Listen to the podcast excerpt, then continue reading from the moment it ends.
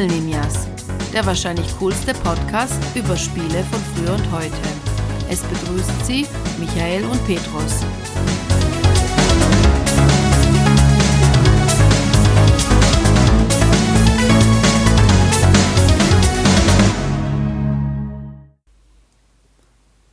Hallo Petrus. Hallo Micha, wie geht's? Gut, kann ich klagen. Und selbst? Ja, super. Äh, Corona-Krise, Social Distancing ist einfach eine ganz tolle Sache für mich. Ich muss mit, mit, mit vielen Leuten reden, kann viel am Computer sitzen, zocken. Also eigentlich ziemlich top eigentlich alles. Ziemlich gut für Misanthropen. ja, ja, aber wir kann ja jetzt, wir, wir haben ja jetzt viel Zeit zum Zocken. Ja, was hast du jetzt auch gezockt jetzt die letzten Tage eigentlich? Seit unserem letzten Podcast habe ich gezockt Breakpoint. Seit Breakpoint. Die, ja, das? dieses Ghost Recon Breakpoint. Seit dem letzten Update gibt es dieses ja? Immersion Mode. Das mhm. macht Spaß jetzt, muss ich sagen, im Koop. Gears 5 habe ich gespielt. Das fand ich total der Dreck. Okay, also. Jetzt hat sich komplett verblasen. Breakpoint-Spiel, aber Gears 5, das für mich eigentlich mit einer mit Abstand der beste Shooter war seit langer Zeit eigentlich, aber ja, gut. Äh, nee. Ja, ich habe es auch im Koop gespielt gehabt und sobald man so dritt spielt, ist es total der Quark. Aber das ist ein extra Podcast, würde ich sagen. Was ich auch gespielt habe, war Journey to the Savage Planet. Das kann ich dir total empfehlen, macht total viel Spaß, vor allem im Koop.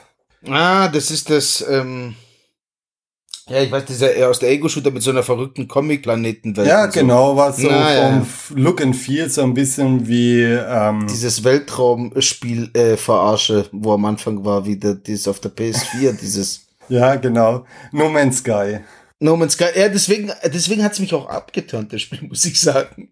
Weil ich habe die Grafik gesehen, ich so, ah, das sieht aus wie No Man's Sky. Und dann habe ich halt sofort wieder Reis ausgenommen, weil das. Ich bin da noch zu stark traumatisiert von No Man's Sky, als ich mir damals zum Day One gekauft habe, voller Vorfreude.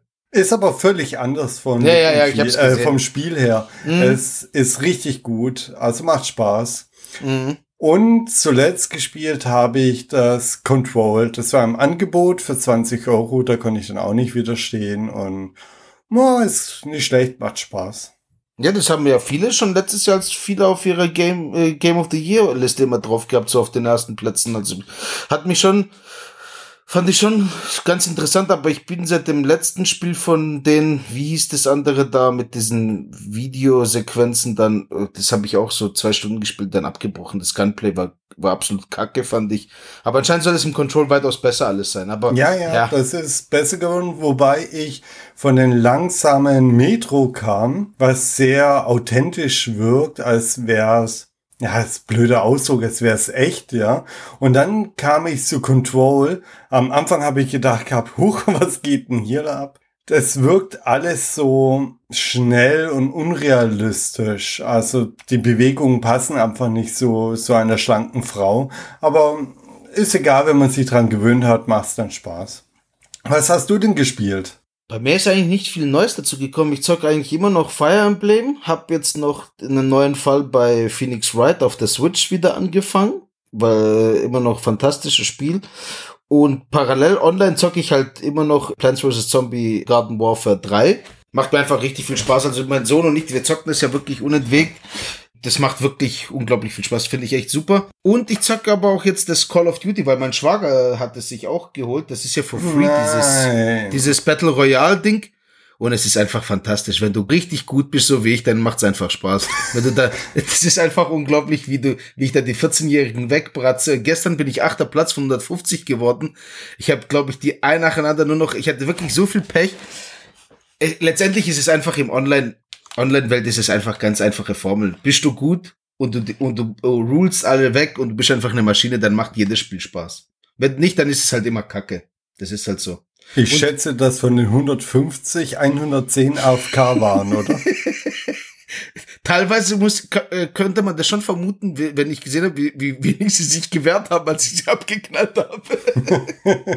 Auch wenn du da richtig heiß wirst, dann ist ja das heutige Spiel genau das Richtige, um dich ein bisschen abzukühlen. Ja, wenn es so kühl ist, von welchem Spiel reden wir denn dann? wir, wir, reden hier heute über das Spiel Snow Bros. Nick und Tom. Das ist ein Spiel, das 1990 erschienen ist vom Hersteller Toaplan. Tourplan dürfte den meisten Leuten nicht so geläufig sein. Die haben vor allem Arcade-Automaten hergestellt. Das Spiel ist allerdings nicht nur für Arcade-Automaten erschienen. Es ist auch auf diverse Plattformen konvertiert worden oder portiert worden. Als erstes ähm, für das Game Boy 1991. Das hat Torplan selbst portiert.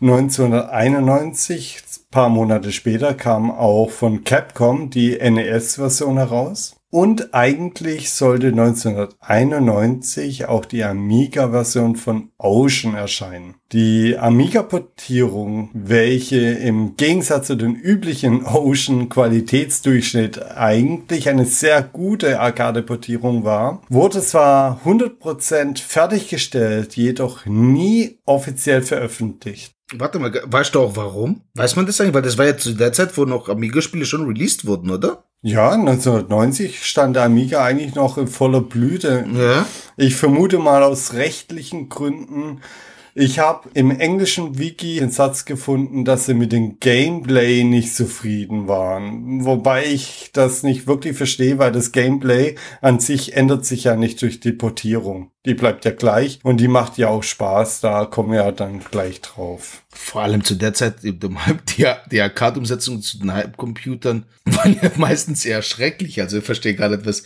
Vor allem, ich habe Snow Brothers Deutsch ja gespielt. Ich habe es mir nur angeschaut das sieht schon sehr ordentlich aus. Also das wäre schon eine ziemlich gelungene Heimumsetzung, so kann man schon ganz klar sagen. Ja, ja, auf jeden Fall. Gelungen ist auch die Mega Drive-Umsetzung, die kam zwei Jahre später heraus durch Torplan, allerdings nur in Japan. Die ist zwar in englischer Sprache, also keine japanische Schriftzeichen oder so, aber publiziert oder gepublished wurde sie nur in Japan. Übrigens, die Mega Drive-Version ist auch wirklich, die gibt's ja nur im Japanischen und die ist wirklich sauteuer. Also ich versuche schon die letzten 20 Jahre, wollte ich eigentlich immer eine Snow Brothers Version für den Mega Drive haben, aber das gilt wohl zu, als einer der seltensten und teuersten Mega Drive Module überhaupt. Also das, da bist du mit, glaube ich, 600, 700 Euro mit dabei auf Ebay. Echt und, jetzt? Ja, ja, das ist saumäßig teuer, weil ich habe ja noch die anderen Games, die so ähnlich waren, alle noch bekommen. Die bekommst du eigentlich zu einem ganz guten Tarif. Rainbow Island zum Beispiel kriegst du eigentlich relativ auch zu einem guten Preis. Aber das Spiel ist mit einer der teuersten Mega Drive Module überhaupt. Also wirklich unglaublich teuer. Und deswegen kann ich es mir, habe ich es mir auch nie holen können. Sehr selten und sehr, sehr teuer. Und außerdem war auch das Problem, auf Fälschung reinzufallen, weil da relativ viele Repros auch noch am Start sind. Oder die, die Repros sind aber nicht so deklariert werden, also das kommt ja noch dazu. Um die Systeme dann abzuschließen, relativ spät, 2012, gab es dann durch die Firma ISAC Entertainment noch eine iOS- und Android-Version von dem Spiel. Das macht mit Touchsteuerung sicher richtig viel Spaß. Richtig viel Spaß. Primär werden wir allerdings die Arcade-Version besprechen. Genau. 1990, da sind natürlich auch noch andere Spiele erschienen damit unsere Zuhörer ein bisschen den Eindruck bekommen, was 1990 so alles erschienen ist, wie ich mal ein paar Spiele nennen. Erschienen sind 1990 auf Super Nintendo das Super Mario World. Auf dem PC ist Commander Keen erschienen. Auf der Amiga James Bond. Auf Arcade-Automaten ist unter anderem 1941 Counter Attack erschienen oder Teenage Mutant Hero Turtles. Auf der Amiga ist noch der Power Monk erschienen und Double Dragon 3. Und wenn die Zuhörer das ein oder andere Spiel hier kennen, dann werden sie erkennen, dass es ein Mischmasch von unterschiedlichsten Genres sind. Das liegt daran, weil das Spiel echt schwer zu definieren ist, in welche Genre es gehört. Es ist schwierig zu sagen, aber was ich schon vorab sagen kann, es ist definitiv einer meiner absoluten Lieblingsgenres an sich. Und ich finde es einfach definitiv stark unterrepräsentiert, weil eigentlich ich auch immer wieder selber gemerkt habe, vor allem als ich für die Vorbereitung für den Podcast beschäftigt war, dass für mich auch Snow Brothers eigentlich der Repräsentant für dieses ganze Genre ist. Snow Brothers ist für mich persönlich der beste Teil aus diesem, aus diesem Genre. Das hat das Spiel, was mir am meisten Spaß macht. Aber eigentlich liebe ich das ganze Genre. Also es, ich habe so viele von diesen Spielen immer wieder gezockt. Es gibt wenige, die ich nicht ausprobiert habe oder, und es gibt wenige, die mir wirklich keinen Spaß machen. Also das, das, also ich habe auf jeden Fall da so einen Hang zu diesem Genre. Ja, wie würdest du das Genre denn bezeichnen? Es ist eigentlich, es ist eine Untergruppe zu den Plattform- oder Jump'n'Runs, wie man es nennt. Aber ich würde sie vielleicht so cute Single-Screen Jump'n'Runs nennen oder sowas. Also keine Ahnung, was man dazu sagen sollte. Aber ja, was macht denn dieses Genre eigentlich aus? Also klar, üblicherweise ist es ein Single-Screen also auf einem Bildschirm ist das ganze Geschehen spielt sich auf einem Bildschirm ab. Es gibt da sonst keine, kein Scrolling, kein nichts. Meistens sind es zwei, zwei Player-Korb-Spiele. Ich glaube, das ist eigentlich durchgehend bei diesem Genre so. Eigentlich sind alle Helden sehr knuddelig und auch alle Gegner. Und meistens verwandelt man die Gegner zu leckeren Items und äh, Upgrades. Jetzt weiß ich auch, warum du das Genre so magst. Ja, wenn ich, wenn man das in echt machen könnte, wäre schon super.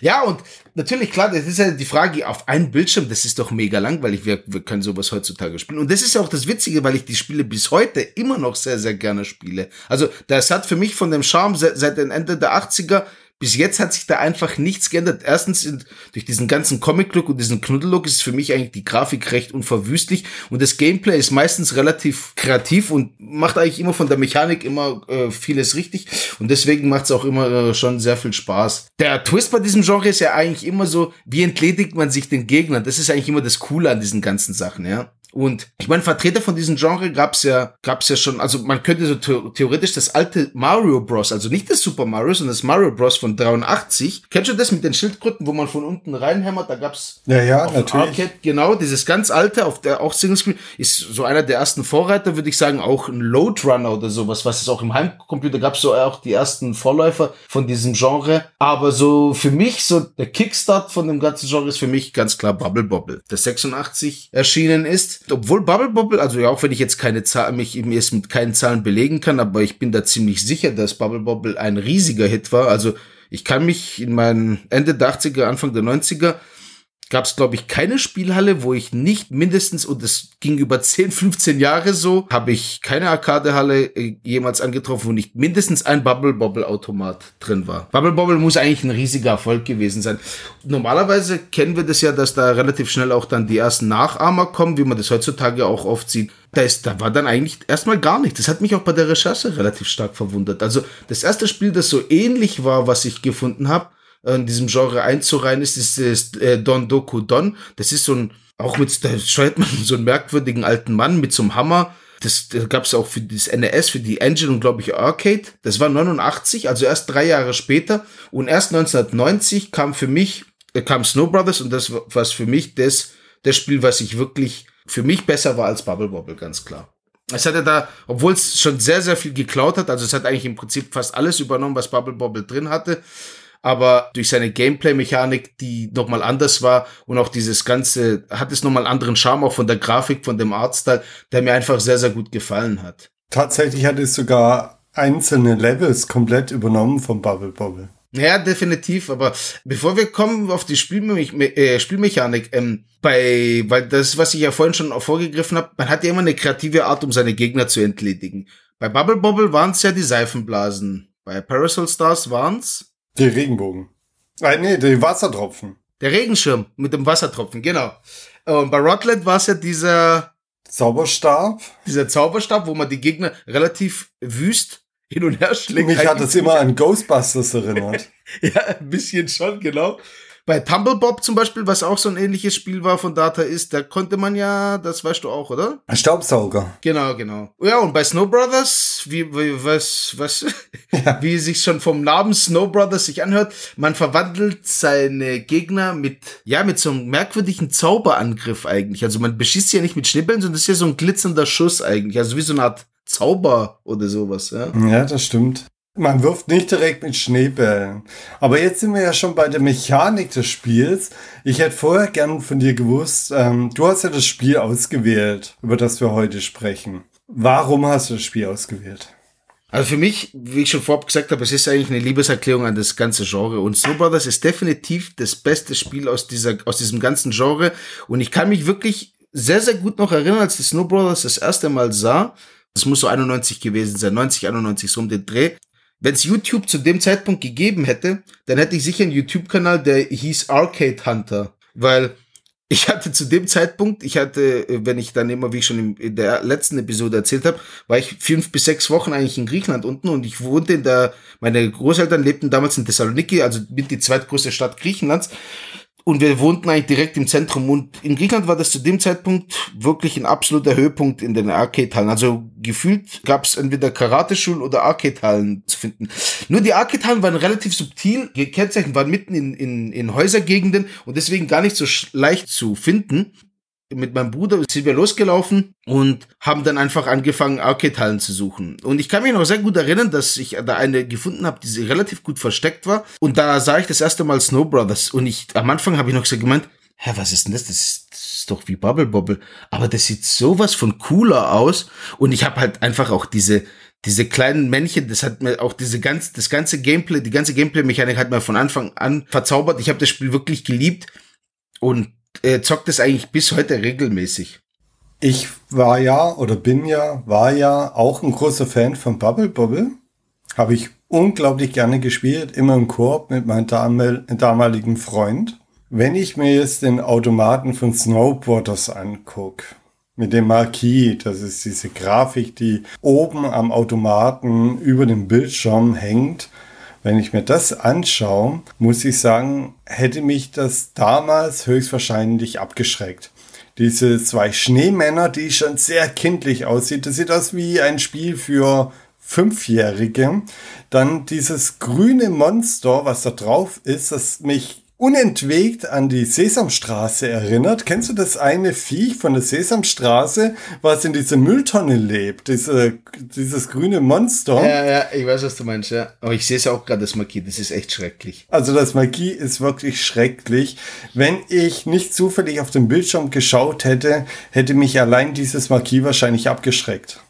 Das wirkt wie so diese Quelle-Katalog-Spiele für Atari 2600, wo es da gab. Schneeschlacht hieß es dann so. Oder so. genau. Und diese klassischen, diese klassischen Quelle-Katalognamen. Ja, das, das stimmt. Das sieht, die, die Figuren sehen ja auch überhaupt nicht aus wie die Sprites eigentlich von dem Spiel. Also außer, dass sie Schneemänner sind und dass sie eine Latzhose tragen. Aber schon die Mütze ist ja falsch, weil sie tragen ja keine Wollmütze. Die tragen ja dort diesen Fess oder ich weiß nicht, wie man das ausspricht. Diese orientalischen Mützen tragen die doch. Fess, ja. Ja, das sind doch, das sind doch fest, oder? Das ist ja keine Wollmütze, die sie da tragen. So wird es zumindest in Indiana Jones 4 ausgesprochen. Fest? Ja. Ja, ich trage relativ selten fest, deswegen ähm, kenne ich das nicht so gut. Würde dir unglaublich gut stehen. Das habe ich mir schon, das hat schon irgendwas Mystisches und Kanntest du eigentlich noch, hast du, ich habe dich ja noch nie gefragt, kennst du das Spiel eigentlich auch schon da, davor? Oder wie lang, oder seit wann kennst du das überhaupt? Ich kenne es ungefähr seit sechs Jahren. Ich bin auch leidenschaftlicher Spieler von Emulationen. Ich bin ja, wie in der ersten Folge schon erwähnt, ein Homecomputer-Spieler. Ich hatte bis 2006 keine Konsole, weshalb mir so Mega Drive-Spiele oder Arcade-Spiele eher nicht so geläufig waren. Und das habe ich halt die Jahre über nachgeholt. Und da habe ich halt zu jedem System so eine Must-Have-Liste zusammengestellt und da gehört Snow Bros zu den Mega Drive-Spielen, die ich dann nachgeholt habe. Ich habe also nicht die Arcade-Version gespielt. Meine erste Erfahrung mit Snow Bros war die Mega Drive-Version. Erst ein Jahr später habe ich auch auf Mame dann die Arcade-Version nachgeholt. Okay, das heißt, hättest du die Version damals für den Amiga gekannt, so wie es für, damals für Rotland war oder für New Zealand Story und solche und solche oder Rainbow Islands, dann hättest du es auch gekannt, gell? Mit ziemlicher Sicherheit, ja. Witzigerweise, Parasol Stars gab es auch auf dem Amiga, richtig? Ja, ja, genau. Und das habe ich auch rauf und runter gespielt. Weißt du das, dass es davon keine Arcade-Version gibt? Echt? Nein, das wusste ich nicht. Nur eine PC Engine-Version und eine Amiga-Version. Das habe ich erst vor ein paar Jahren erst. Ich war felsenfest davon überzeugt, dass es Parasol Star gibt auch als Arcade-Version. Ist aber gar nicht so. Das ist einfach, das gibt's nur auf der PC Engine und auf einer Amiga. Deswegen ist es auch so schwer für mich, das zu spielen. Weil es gibt halt nicht so viele Versionen davon. Ja, okay. Nee, das wusste ich nicht. Zu der Zeit habe ich ausschließlich Amiga gespielt und ich war einer der Glücklichen, der das Spiel dann hatte. Ja, ja, das war, das war, die Amiga-Version hätte der, der auf jeden Fall da sicherlich geholfen. Dann hätte ich es auch zu 100% dann auch gekannt, denke ich mal. Auch in meinem Freundeskreis kannte eigentlich niemand Snowboards. Also ich habe natürlich rumgefragt gehabt damals, als ich das gespielt habe. Man kann ja das Spiel im Koop spielen, wie die meisten dieser Spiele. Und niemand, den ich gefragt habe, kannte das Spiel und hat es erst durch mich dann kennengelernt. Ja, dadurch, dass es halt auch die Mega Drive-Version im Prinzip nicht in außerhalb Japans rauskam und es nur eine Gameboy-Version und eine NES-Version, wobei ich nicht mal weiß, ob NES-Version in Europa überhaupt auch rauskam. Ich kenne das ja auch wirklich nur dadurch, dass ich immer diese fünf, sechs Wochen eigentlich in eine andere Welt im Prinzip war was man in Deutschland einfach nicht kannte. Snow Brothers wird man eigentlich nur aus den Spielhallen kennen. Und Spielhallenkultur war jetzt in Deutschland nicht besonders groß, durch die, dadurch, dass die halt immer mit den Geldspielautomaten in den ab 18ern Abteilungen oder in schmuddeligen Bars oder Gaststätten drin war kannte man halt dieses Spiel, das gab es halt keinen kein Markt dafür, während man jetzt zum Beispiel in Griechenland und ich glaube auch, deshalb habe ich, höre ich das immer wieder auch in Italien oder Spanien war das ja auch so, oder England zum Beispiel war auch sehr groß, dass es halt dann riesige Spielhallen gab, wo man diese Titel kannte. Also ich denke auch, dass ich die Titel nicht kennen würde, hätte ich damals halt nicht wirklich in verdammt vielen Spielhallen halt rumgehangen, meine gesamten Sommerferien. Und Snow Brothers war auch einer dieser Titel, die sich dann wirklich über zehn Jahre locker ganz fest eingebrannt hat in allen Spielhallen, bis das ganze Thema Spielhallen halt irgendwann dann in Europa, ganz Europa passé war. Aber bis dahin war Snow Brothers mit Bubble Bobble einer dieser ganz festen Bestandteile. Kommen wir mal zurück zum Gameplay. Wir haben noch nicht angefangen. Was, was macht denn jetzt Snow Bros. anders als jetzt zum Beispiel Bubble Bobble? Oder was kann man denn überhaupt machen? Sprechen wir mal davon. Wie du schon erwähnt hast, ist ein Bild ein Level oder Floor, wie das in dem Spiel hier heißt. Das heißt, es hat keinerlei Scrolling. Man sieht immer nur dieses eine Bildschirm. Darauf hat es verschiedene Plattformen, zwischen denen man selbst und die Gegner dann wechseln können. Also man springt nach oben und kommt dann in die nächste Plattform. Deswegen passt der Genrebegriff Plattformer dahingehend schon halbwegs. Die Gegner, die es da gibt, die sehen allesamt knuddelig aus und sind auf den unterschiedlichsten Plattformen verteilt. Also jeder hat seine Startposition. Es gibt verschiedene Gegnertypen mit unterschiedlichen Bewegungsabläufen. Als Spieler selbst, man ist ein Schneemann. Der Spielpartner ist auch ein Schneemann. Zwei Schneemänner. Die haben nur zwei Aktionen. Man kann hüpfen und Schnee werfen oder diesen Zauber werfen, mit dem man einen Gegner nach und nach in eine Schneekugel verwandelt. Also man beschmeißt den Gegner oder bezaubert den Gegner und nach kurzer Zeit wird er vollständig von Schnee bedeckt und zur Schneekugel. Mit dieser Schneekugel kann man dann unterschiedliche Sachen machen. Man kann die Schneekugel auf eine andere Plattform hieven oder sie einfach anstoßen und die schießt dann los und überrollt die Gegner. Und wenn man sie auf der oberen Plattform ausstartet, dann rollt sie runter, bis sie ganz unten ist und zerschellt dann irgendwann an der Wand, nachdem sie vorher ein paar Mal abgeprallt ist. So Systeme kennt man ja auch schon von anderen Spielen, wie bei Parasol Stars, wo es halt das Wasser ist. Habe ich irgendwas Wichtiges vergessen? Ja, würde jetzt nur noch zusätzlich anmerken, also äh, wenn man die beschießt, man braucht ja schon ein paar Schüsse, bis der zum Schneeball wird. Und da gibt's ja diesen Zwischenzustand. Wenn du jetzt ein, zwei Mal beschießt, dann ist er quasi wie so eine Art in so einem Halb vereist. Und er kann dich in dem Augenblick auch nicht töten, aber du kannst ihn ja immer noch nicht töten in dem Augenblick. Du kannst ihm nichts machen. Er kann dich aber in dem Augenblick nicht angreifen. Das heißt, du kannst ihn auch so versuchen, den halt die ganze Zeit so zu halten, weil du den halt zum Beispiel für den nächsten großen Schlag aus ansetzen willst. Weil letztendlich, wenn man dann das Spielprinzip verstanden hat, geht's, ist ja das, was man ja möchte, dann so weit wie möglich alle Gegner mit, also den Raum mit einem Schlag abzuräumen. Das ist ja das. Mit einer Schneekugel. Genau, mit einer Schneekugel. Also, das ist ja so die größte Befriedigung, die man dann so in so einem Level erreichen kann, dass man sagt, ah, das ist dann so, auch so ein bisschen ein Puzzle, letztendlich, weil es ist schon, teilweise später ist es schon relativ knifflig, das herauszufinden. Und teilweise habe ich es bis heute nicht geschafft bei manchen Levels, weil das einfach dann schon da zu schwer ist. Und der hat ja auch so ein bisschen so diesen Billard-Effekt. Man kann ja zum Beispiel zwei Schneekugeln machen.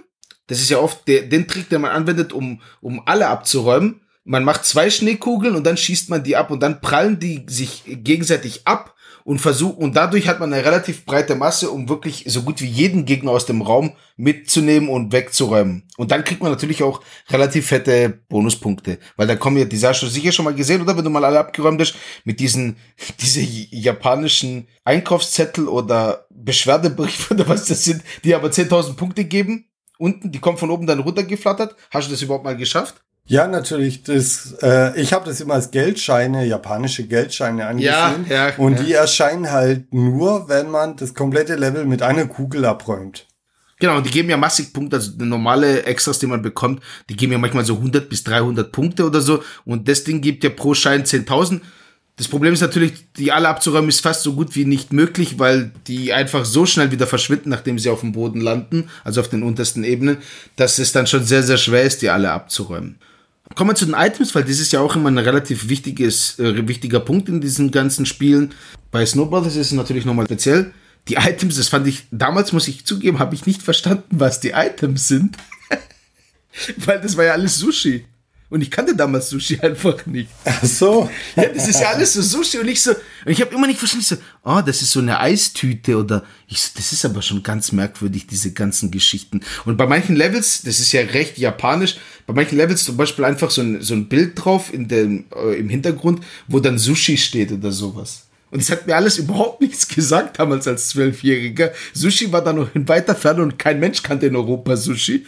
Und ich habe das halt alles überhaupt nicht verstanden, was das für komische Items sind. Weil bei Bubble Bubble, da gab's halt Bonbons, gab's halt Äpfel, gab's halt Bananen, das war ja völlig klar. Kirschen. Genau. Und da gab's halt nur Sushi. Und nicht so, jetzt im Nachhinein, da ist die viele Jahre später, wo ich es dann geblickt habe, habe ich gesagt, hä, das sieht ja echt äh, relativ detailgenau wie diese ganzen Sushis, die man dann jetzt heutzutage kennt, mit, das eine mit Omelette, das eine mit Lachs und, und diese ganzen, wie die alle heißen. Auf jeden Fall die gesunde Variante, so Bubble Bubble, statt ständig nur Süßigkeiten. Ja, aber die Zähne sahen immer noch super aus von den, von Bip und Bob oder wie die hießen, die zwei Drachen. Die Sushi-essenden Schneemännern äh, sind halt schon nochmal was speziell mit dem orientalischen Hut und ihrem Blaumann. Äh, ja, doch mit so einer Latzhose.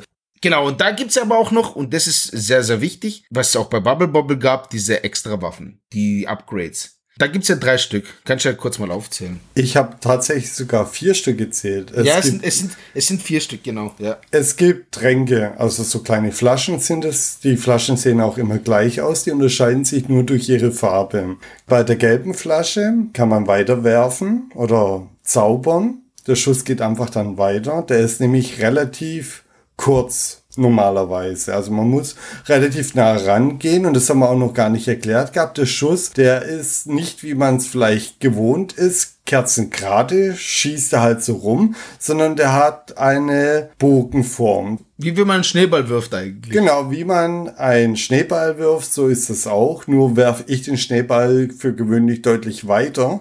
Also der Ja, aber nicht in der Geschwindigkeit.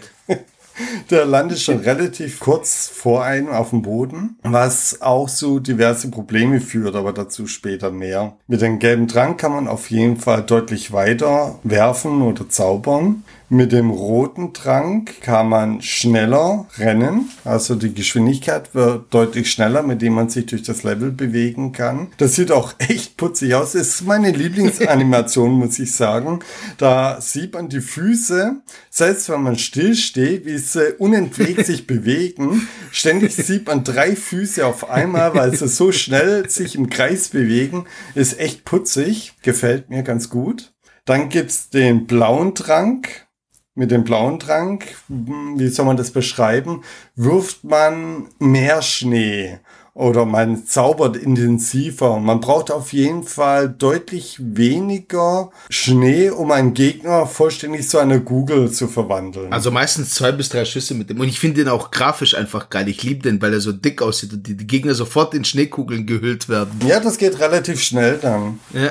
Und diese Extras sind ja schon sehr wichtig, ja. Ja, ja, ja, auf jeden Fall. Und dann kommt der Grüne. Und der Grüne, der ist doch irgendwie ein bisschen speziell. Das Also- auf jeden Fall. Ich, ich möchte sogar bezweifeln, dass es irgendwie in das Spiel reinpasst. Ja.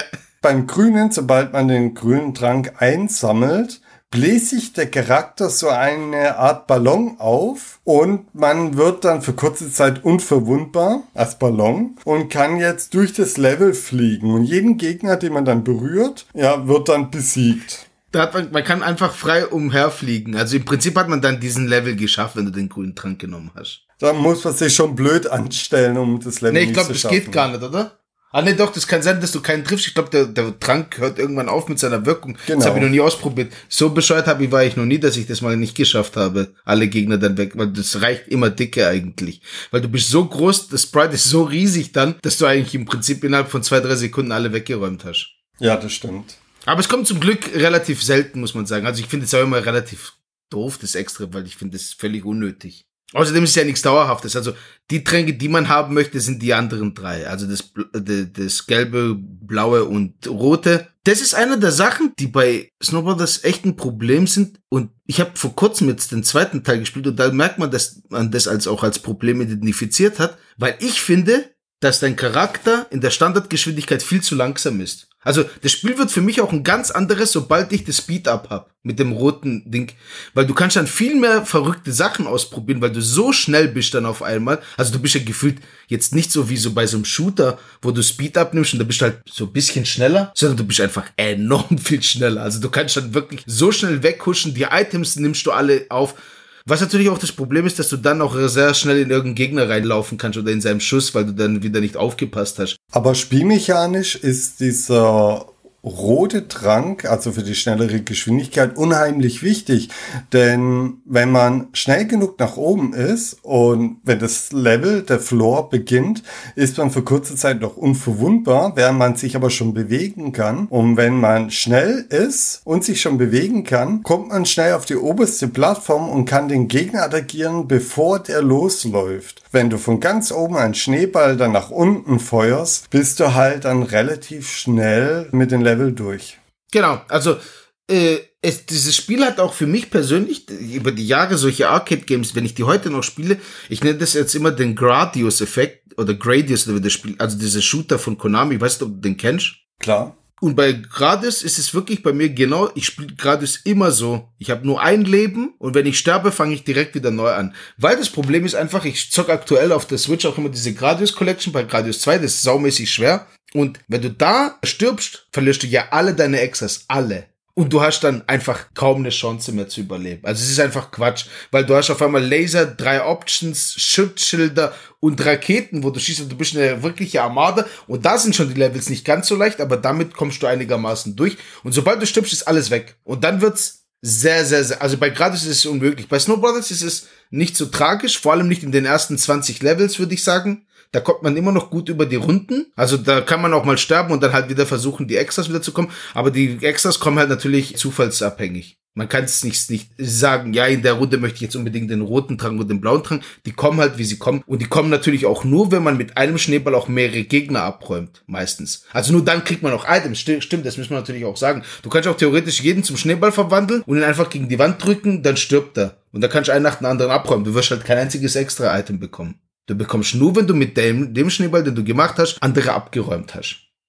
Das ist halt so ein bisschen das Problem. Also, das ist für mich jetzt gerade bei Snowboard, wenn ich so ab Level 25, 30 irgendwie sterbe, dann ist das für mich eigentlich ohne die Extras teilweise für mich nicht mehr zu packen. Also ich wüsste dann gar nicht, wie ich da noch durchkommen könnte.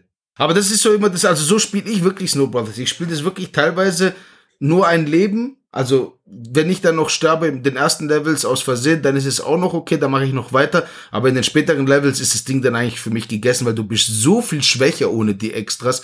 Und wenn du dann auch noch langsam bist und dann noch den kurzen Schuss hast und du brauchst ewig, um einen zu bearbeiten, die Gegner danach werden schon biestiger. Also die sind schon, dann schießen sie von überall aus allen Ecken, dann hast du der sympathische Sumo-Typ, der dich noch von oben bearbeitet. Also da bist du schon gut am Ausweichen. Und ich finde, das ist auch merkwürdig bei dem Spiel, dass du so viel langsamer bist ohne Speed. Ich glaube, es gibt kein Spiel, wo so ein krasser Unterschied ist zwischen Normal-Speed und Speed-Up. Ich nenne diesen Effekt übrigens liebevoll R-Type-Effekt. Was dein Gradius ist, ist mein R-Type. Ah, okay, bei, bei R-Type, aber nicht in den ersten Levels. Ich würde sagen, ab dem vierten Level kann man, äh, kann man das stecken. Aber ich würde sagen, du könntest auch den zweiten und dritten Level, auch wenn du drauf gehst, immer noch schaffen. Das, davon gehe ich eigentlich genau. aus. Genau, ab, den, ab dem dritten Level ist es eigentlich so. Bei Gradius hast du ab dem ersten Level schon keine Chance. Also Gradius 2 spiele ich aktuell, das ist komplett sinnlos dann. Meiner Meinung nach, dann noch es überhaupt weiter zu versuchen. Entweder du schaffst es direkt straight zum Endgegner und besiegst ihn, wenn du stirbst, ist es, du bist bei Gradius so, so viel schwächer. Bei Earthtype ist es ja wenigstens so fair, dass du am Anfang auf jeden Fall immer deinen Satelliten wenigstens bekommst. Auch wenn er der klein ist, aber du kannst mit dem schon mal was anfangen. Und du hast halt immer den Beamschuss, der, wenn du clever bist, dadurch, dass es diesen Puzzle-Shooter-Ding hat, du immer noch irgendwie durchkommst. Ab dem vierten Level gebe ich zu, da kommst du auch nicht mehr durch. Keine Frage. Da hast du keine mhm. Chance. Also, es gibt sicher Leute, die durchkommen, aber wir nicht. Was ich bestätigen kann, ist auf jeden Fall, dass der langsame Modus bei Snowboard schon sehr arg ist. Wenn man gut ist, irgendwann wird man auch besser in dem Spiel. Also ich will gar nicht daran erinnern, wie mein erster Versuch ablief. Aber irgendwann, wenn man gefühlt 50 Euro reingesteckt hat in den Automaten, wird man gut. Und wenn man längere Zeit schnell durch den Level gerannt ist, mal doch stirbt und dann erlebt wieder, wie der langsame Modus ist, habe ich erstmal gedacht, wow, was ist denn jetzt passiert? Habe ich auf Zeitlupe geklickt.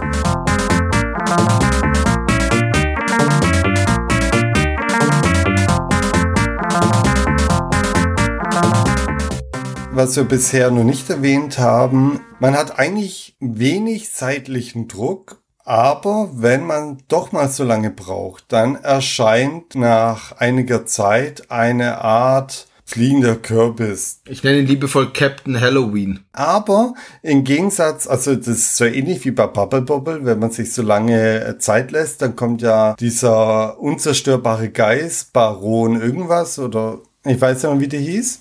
Hier ist Halloween nicht unzerstörbar.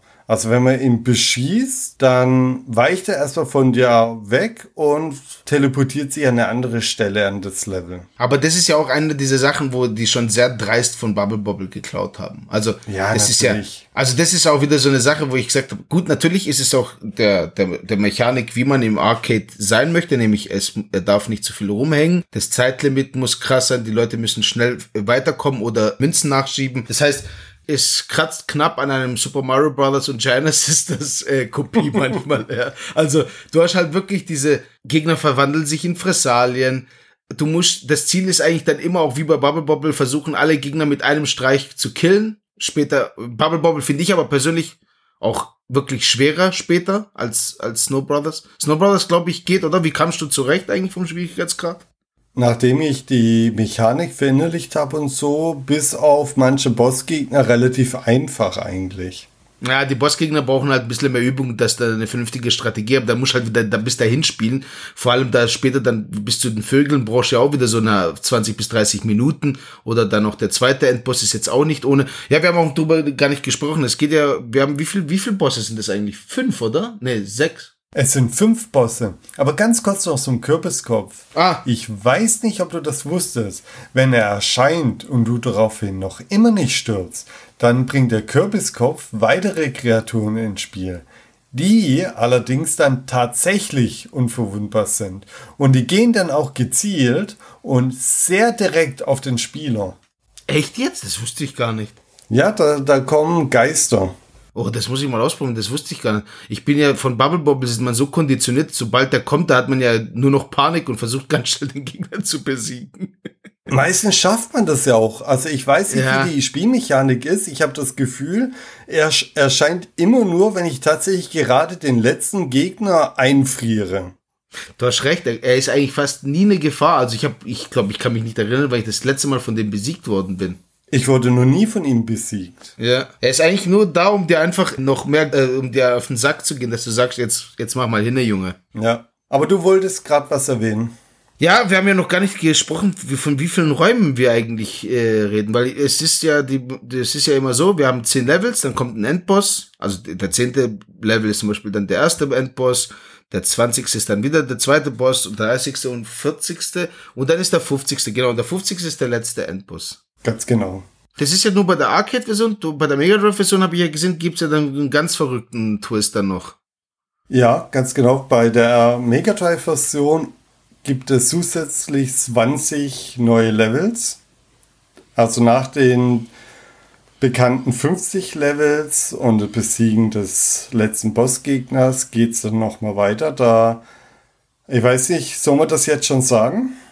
Ja, kann man auf jeden Fall sagen, ja nachdem man die Prinzessinnen gerettet hat, man erfährt erst zum Schluss eigentlich, dass man Prinzessinnen retten möchte, in der Arcade-Version zumindest, weil es hat kein Intro im Vergleich zu den äh, Portierungen, hat die Arcade-Originalversion kein Intro. Wenn man die Prinzessinnen im 50. Level dann befreit haben, kommt der böse Obermods, der je nach System einmal eingefroren, mal verwandelt, mal die Prinzessin direkt entführt hat und entführt die Schneebrüder. Und ab sofort spielt man dann die zwei Prinzessinnen und versucht, die Schneebrüder zu befreien. Wir haben die eigentlich, also bei mir weiß ich kann, ich glaube, ich kann da nicht unbefangen darüber sprechen, weil ich fand es eigentlich, eigentlich nur schrecklich dann diese 20 neuen Levels und auch diese Prinzessinnen-Sprites haben mir nicht gefallen. Also ich fand es einfach ganz schlimm, dass sie sowas noch eingebaut haben. Das hat auch, auch die Endbosse, die zweite dann noch folgen. Ich habe mir jetzt das Let's Play ja nochmal angeschaut. Ich bin da gar nicht so weit gekommen auf der Mega Drive-Version. Wobei die Mega Drive-Version ja auch einfacher ist, würde ich sagen, oder? Also so habe ich es jetzt, ich habe es nicht so oft gespielt auf Mega Drive, aber ich fand es irgendwie einfacher auf Mega Drive da durchzukommen. Ich fand es, irgendwie bin ich da fluffiger durchgekommen, aber vielleicht ist es auch nur so ein Gefühl. Ich kann das jetzt nicht bestätigen, okay. aber vielleicht sollten wir am Intro anfangen oder weitermachen jetzt, bevor wir das von hinten aufsäumen. Ja, welches Intro? Die Arcade-Version hatte ja. Die Arcade-Version hatte kein Intro. Die Gameboy-Version, die hat auch kein Intro. Das ist die Version, die als erstes portiert wurde von der Arcade-Version. Aber schon die zweite Version, die NES-Version, die hat ein bebildertes Intro. Also viel Animation sieht man da jetzt nicht. Da wird mehr mit Text gearbeitet. Und da wird dann zum ersten Mal überhaupt die Story erklärt. Da äh, tauchte vor einigen Jahren ein Dämon namens Gorch auf, also der englische Begriff für versengen oder äh, verbrennen, um die Welt zu erobern. Das ist übrigens eine ganz skurrile Geschichte. Er wusste, dass seine Armeen nicht Prinz Tom und Prinz Nick von Whiteland besiegen können bis er einen Weg fand, seinen Gegner einzufrieren. Ja, er hat gewisse Magie, die er von einem Berg aus beschworen hat. Also er hat Winterwinde beschworen und die transformierten die Prinzen in Schneemänner. Das sind dann die zwei Protagonisten, die wir dann später spielen können. Und ohne ihren Schutz war dann das Land schnell erobert und die Prinzessin Terry und die Prinzessin Tina, so heißen die zwei übrigens, werden gefangen genommen. Als die zwei Prinzen dann davon erfuhren, machten sie sich dann auf, um äh, zu Skorchsburg, um wieder den Frieden in beiden Königreichen wiederherzustellen. Also die Stories, also ich finde schon mal, die Stories sollten die alle rausschmeißen. Ich finde der Cat-Version viel sympathischer eine Story. Prinz Wie und Titina, um Gottes Willen. Also. Ganz schrecklich. Bei der Mega Drive-Version ist auch wieder eine Variation. Also tatsächlich ja fast jeder Port eine eigene Variante von dieser Story. Da äh, existieren nämlich die Schneemänner schon, die Snow Bros. Und da wird die Prinzessin direkt entführt und die Snow Bros machen sich dann auf, um sie zu retten. Allgemein mag ich auch dieses, das habe ich auch bei Bubble Bobble wirklich gehasst, dass das irgendwie ver verwunschene Menschen waren. Also als ich bei Bubble Bobble gesehen habe, dass du so ein pausbäckiger kleiner Junge mit Mittelscheitel bist, äh, fand ich, war ich ja richtig enttäuscht. ich konnte dann erst bei Rainbow Islands kam ich dann irgendwann klar, dass das, dass du diese pausbäckigen Jungen auch noch weiterspielen musst, wie auch bei Parasol Stars. Aber ich war sehr traurig, dass das nicht ihre wahre Gestalt war von den zwei Drachen. Da ich von Bubble Bobble nie das Ende gesehen habe, habe ich nie erfahren, dass, dass man zum Schluss in die Menschen verwandelt wird. Ich habe es erst Jahre später durch irgendwelche YouTube-Videos gesehen. Aber man merkt einfach, dass da bei den Heimumsetzungen, die immer so einen Druck hatten, oh, wir müssen noch ein bisschen mehr bieten. Das können wir nicht so bieten. Wir brauchen noch irgendeine ganz bescheuerte Rahmenhandlung, weil sonst können wir das nicht verkaufen. Bei der Mega Drive Version haben sie halt einfach noch versucht, ein paar Levels reinzupacken, um die Leute dann noch äh, mehr davon zu überzeugen, dass das jetzt ein Spiel ist mit Mehrwert und halt nicht in, in einer Stunde hast durchgespielt und dann war's das. Die Mega Drive Version war übrigens nicht die einzige Version, die mehr Levels hat. Ach so, welche denn noch? Die Gameboy Version. Die hat zum Schluss, wenn man den Bossgegner besiegt hat, auch nochmal 10 Levels. Aber jetzt mal zur Gameboy-Version, weil die kenne ich am allerwenigsten. wie hatten die funktioniert? Du hast ja nur einen kleinen Ausschnitt vom Gesamtbildschirm gesehen, oder? Das war ja so wie bei Bubble Bobble auch auf dem Game Boy. Also du hast ja nicht das ganze Bild. Aber waren die Levels genau so wie auch im Arcade oder war das eine komplett eigene Umsetzung? Es war sehr ähnlich zu der Arcade. Natürlich mit den vom System her notwendigen Anpassungen. Also die Tränke haben dort unterschiedliche Formen statt Farben, weil die Gameboy-Version hat ja keine Farben. Die Gegner waren teilweise weniger in der Anzahl und äh, bei den Bossgegnern, die fast überall, nee, ja, fast überall immer so zweit aufgetaucht sind, waren sie halt in der Gameboy-Version immer alleine.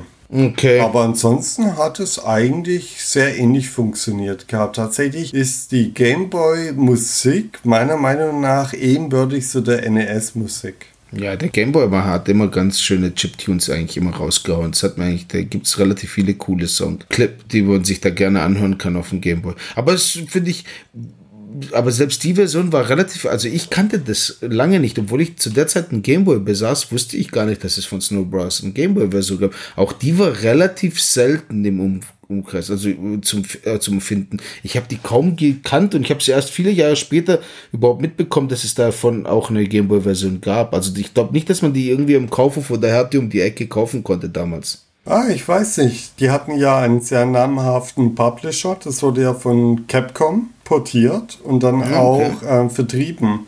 Also deswegen könnte ich mir schon vorstellen, dass es auch hier in Deutschland zu kaufen war. Ja, vielleicht hatte ich einfach nur Pech und habe es nirgendwo gesehen damals. Das kann schon gut sein. Also ich habe es erst wirklich viele Jahre später, weil ich dadurch, dass ich das eigentlich immer gerne mal zu Hause spielen wollte und es wäre dann die Gameboy-Version eigentlich die einzige, weil die Mega Drive-Version habe ich nie in Natur gesehen, obwohl ich damals recht viel Mega Drive-Import-Spiele gekauft habe, also größtenteils Import-Spiele, weil die damals lustigerweise günstig waren als die europäischen Versionen, war mir der Titel, den habe ich nie gesehen. Also auch Snowballs auf Mega Drive habe ich wirklich viele Jahre später erst entdeckt, dass es das überhaupt gibt. Und nachdem ich die Preise gesehen habe, so in eBay und Co., da wusste ich, okay, ähm, scheint wohl nicht so ganz geläufig zu sein, der Titel. Was ja traurig ist. Ja, das stimmt.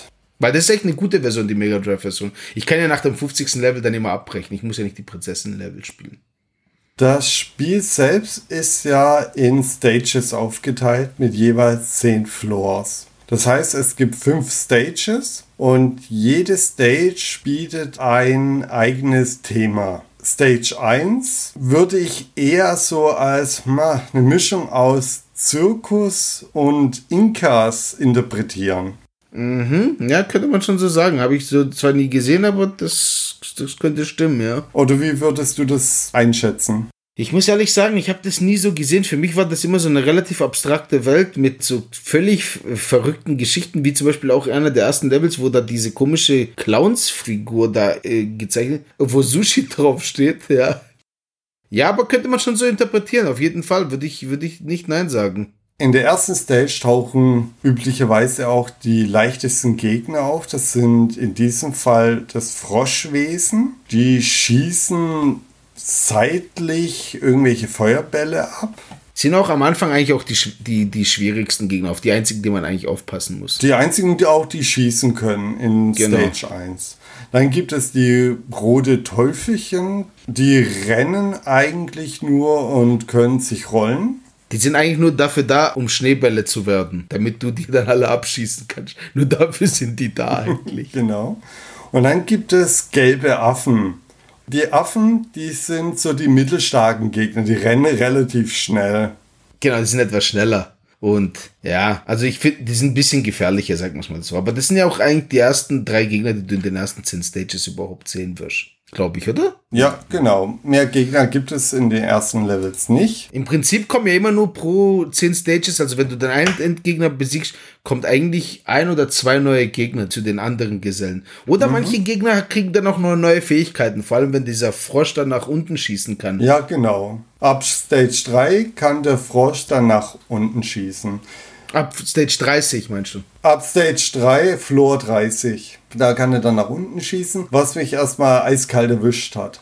Ha ja, das, das ist safe. Das, das, das siehst du nicht kommen.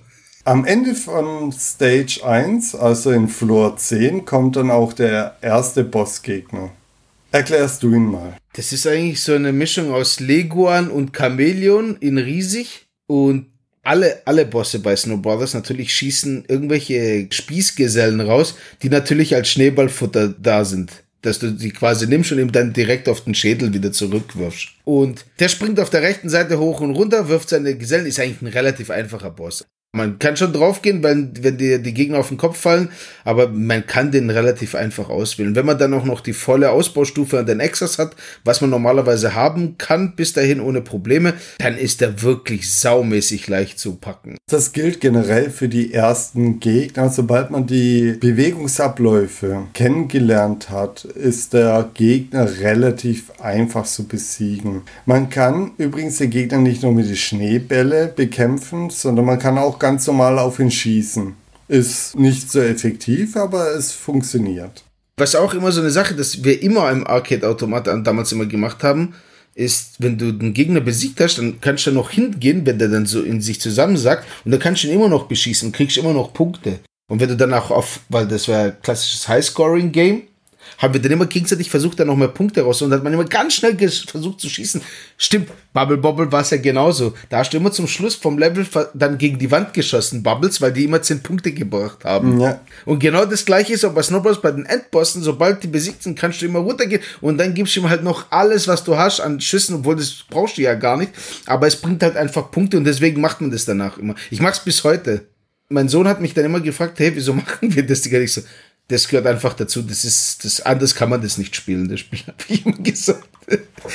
Dieses komische Chamäleonwesen hat es prinzipiell einfach verdient, nochmal eine reinge reingepinnt Ja, das, das ist. Aber wie fandest du den zweiten Endgegner?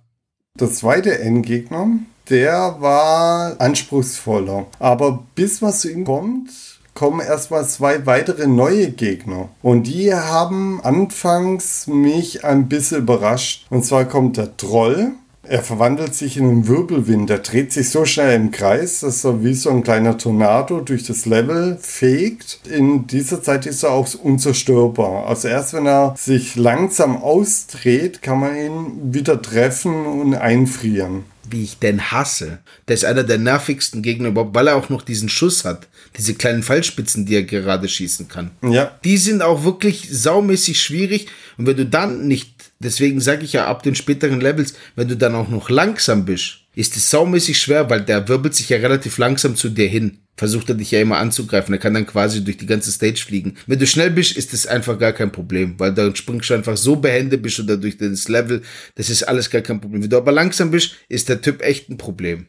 Das stimmt. Vor allem, wenn zwei, drei von denen in einem Raum sind und dann nur noch hin und her fliegen und nur in diesem Zeitpunkt, wenn sie wieder aufhören zu wirbeln, sind sie ja wieder verwundbar. Also musst du so schnell wie möglich dann auch versuchen, sie sofort anzugreifen, sobald sie mit ihrer Wirbelattacke aufgehört haben. Ja, aber jetzt habe ich so viel versprochen, es gibt nur einen neuen Gegner. Ja, ich, ich habe schon gedacht, ich so, von welchem anderen spricht er denn da? mir, mir, mir fiel das einfach nicht ein. Nicht so, hä? Ja, habe ich dich ins Schwitzen gebracht, hä? Ja. ja. Und dann kommen wir auch schon zu den Bossgegner von Stage 2. Und das ist eine Kröte. Ja, ja, so eine, so eine ganz fette Kröte. Das hat ein bisschen so ein bisschen Jabba the Hutt. Ja, ganz genau. Das war mein zweiter Gedanke. Die sitzt halt so krötenmäßig auf einer Plattform, die sich immer hoch und runter bewegt. Und sie feuert aus vier Röhren diese typischen Gegner. Also jeder Bossgegner feuert neue individuelle Gegner ab. Also die nicht vorher in irgendeinem Floor vorkommen, wo sich der Spieler schon drauf einstellen kann, ah, okay, dieser, dieser Gegnertyp hat diese Manöver und diese Bewegungsabläufe. Es kommt tatsächlich jedes Mal ein neuer Gegner. Also jeder Bossgegner hat einen eigenen Gegnertyp, der nur er hat. Und das sind ja die kleinen Explosionsspezialisten. Äh, und die haben mich unglaublich genervt. Ja, bei dem muss man schon echt eine Strategie rausbekommen, um den wirklich gut zu besiegen, weil sonst hat, bekommt man echt Probleme bei dem. Definitiv. Der ist echt nicht so leicht. Weißt du, wie ich ihn besiegt habe? Zum allerersten mhm. Mal. Wie? Ich weiß nicht, ob du es wusstest. Wenn du lang genug überlebst, ah. kommst du automatisch weiter. Ja, aber das ist doch ein Fehler vom Spiel, oder? Nee, ich kenne einige Spiele, wo das so ist. Wusstest du, dass es bei R-Type auch so ist? Wenn du bei R-Type bei den Bossfights lang genug überlebst, geht's einfach weiter, ohne dass du den Bossfight mit nur einem einzigen Schuss hast behaken müssen. Ist es bei R-Type 1 oder 2? R-Type 1 würde ich sagen, aber ich bin mir da jetzt nicht mehr sicher. Ja, aber das, das habe ich schon mal gehört. Ich, ich habe mir ist es zwar selber nie passiert, aber ich habe davon gehört, ja dass es sowas gibt. Es gibt ja auch später auch andere Spiele, die so sowas aufgreifen. Zum Beispiel der Neo Geo Shooter Blazing Lasers ist auch so. Da wird, aber da wird es auch gesagt, dass du den halt wirklich schnell abknallen sollst, sonst verlierst du halt quasi Punkte, wenn du das nicht machst. Aber mir ist es bei bei bei Snow Brothers nur bei dem aufgefallen. Da ist, das ist da ist es mir auch schon mal passiert. Aber das ist mir bei anderen Bossen nicht passiert.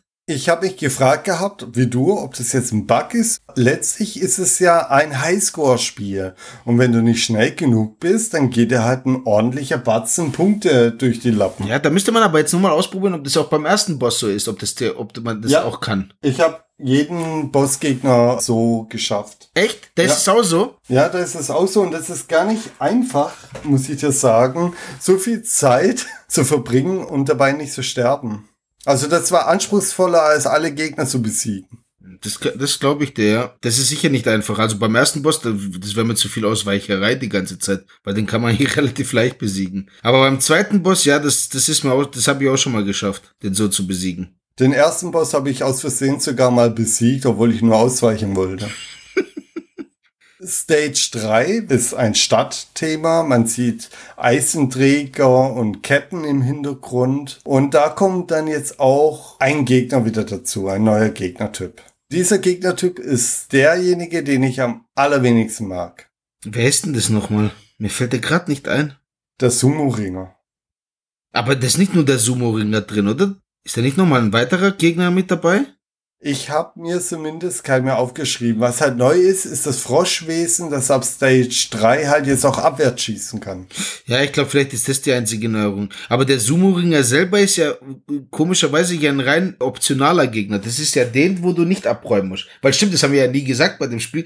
Kommst einfach in die nächste Stage, wenn du halt alle Gegner abräumst. Und der Sumo-Ringer ist der erste, der quasi optional ist. Also man muss ihn nicht besiegen, um die Stage zu schaffen. Nur ist er teilweise so nervig, dass du du wirklich alles in Bewegung setzen willst, um den zu besiegen, damit er endlich aufhört mit seinem Dauerbeschuss von oben, weil das ist echt anstrengend. Und jetzt kommt auch Spielmechanik ins Spiel, was man vorher ganze Zeit nie gebraucht hat. Und ich habe Testberichte gelesen, also meistens ausländische Testberichte, wo die Redakteure beschreiben, dass dieser Sumo-Ringer unzerstörbar ist, weil er befindet sich auf einer Plattform, die man nicht erreichen kann. Also in jedem, jedem Floor, wo diese Summeringer auftaucht, ist er in einer Position, die man nicht durch Hüpfen erreichen kann, weshalb viele den als unzerstörbar betiteln. Das ist aber falsch. Wie kommt man denn zu ihm hoch?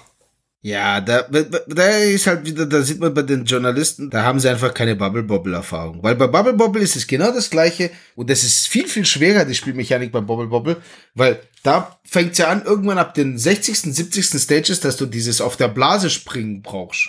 Das ist ja, ja. auch was, was du, was du einfach, das wird ja nirgendwo gesagt, das ist eine Spielmechanik, die du dann irgendwann beherrschen musst, die auch gar nicht so einfach ist bei Bubble Bobble.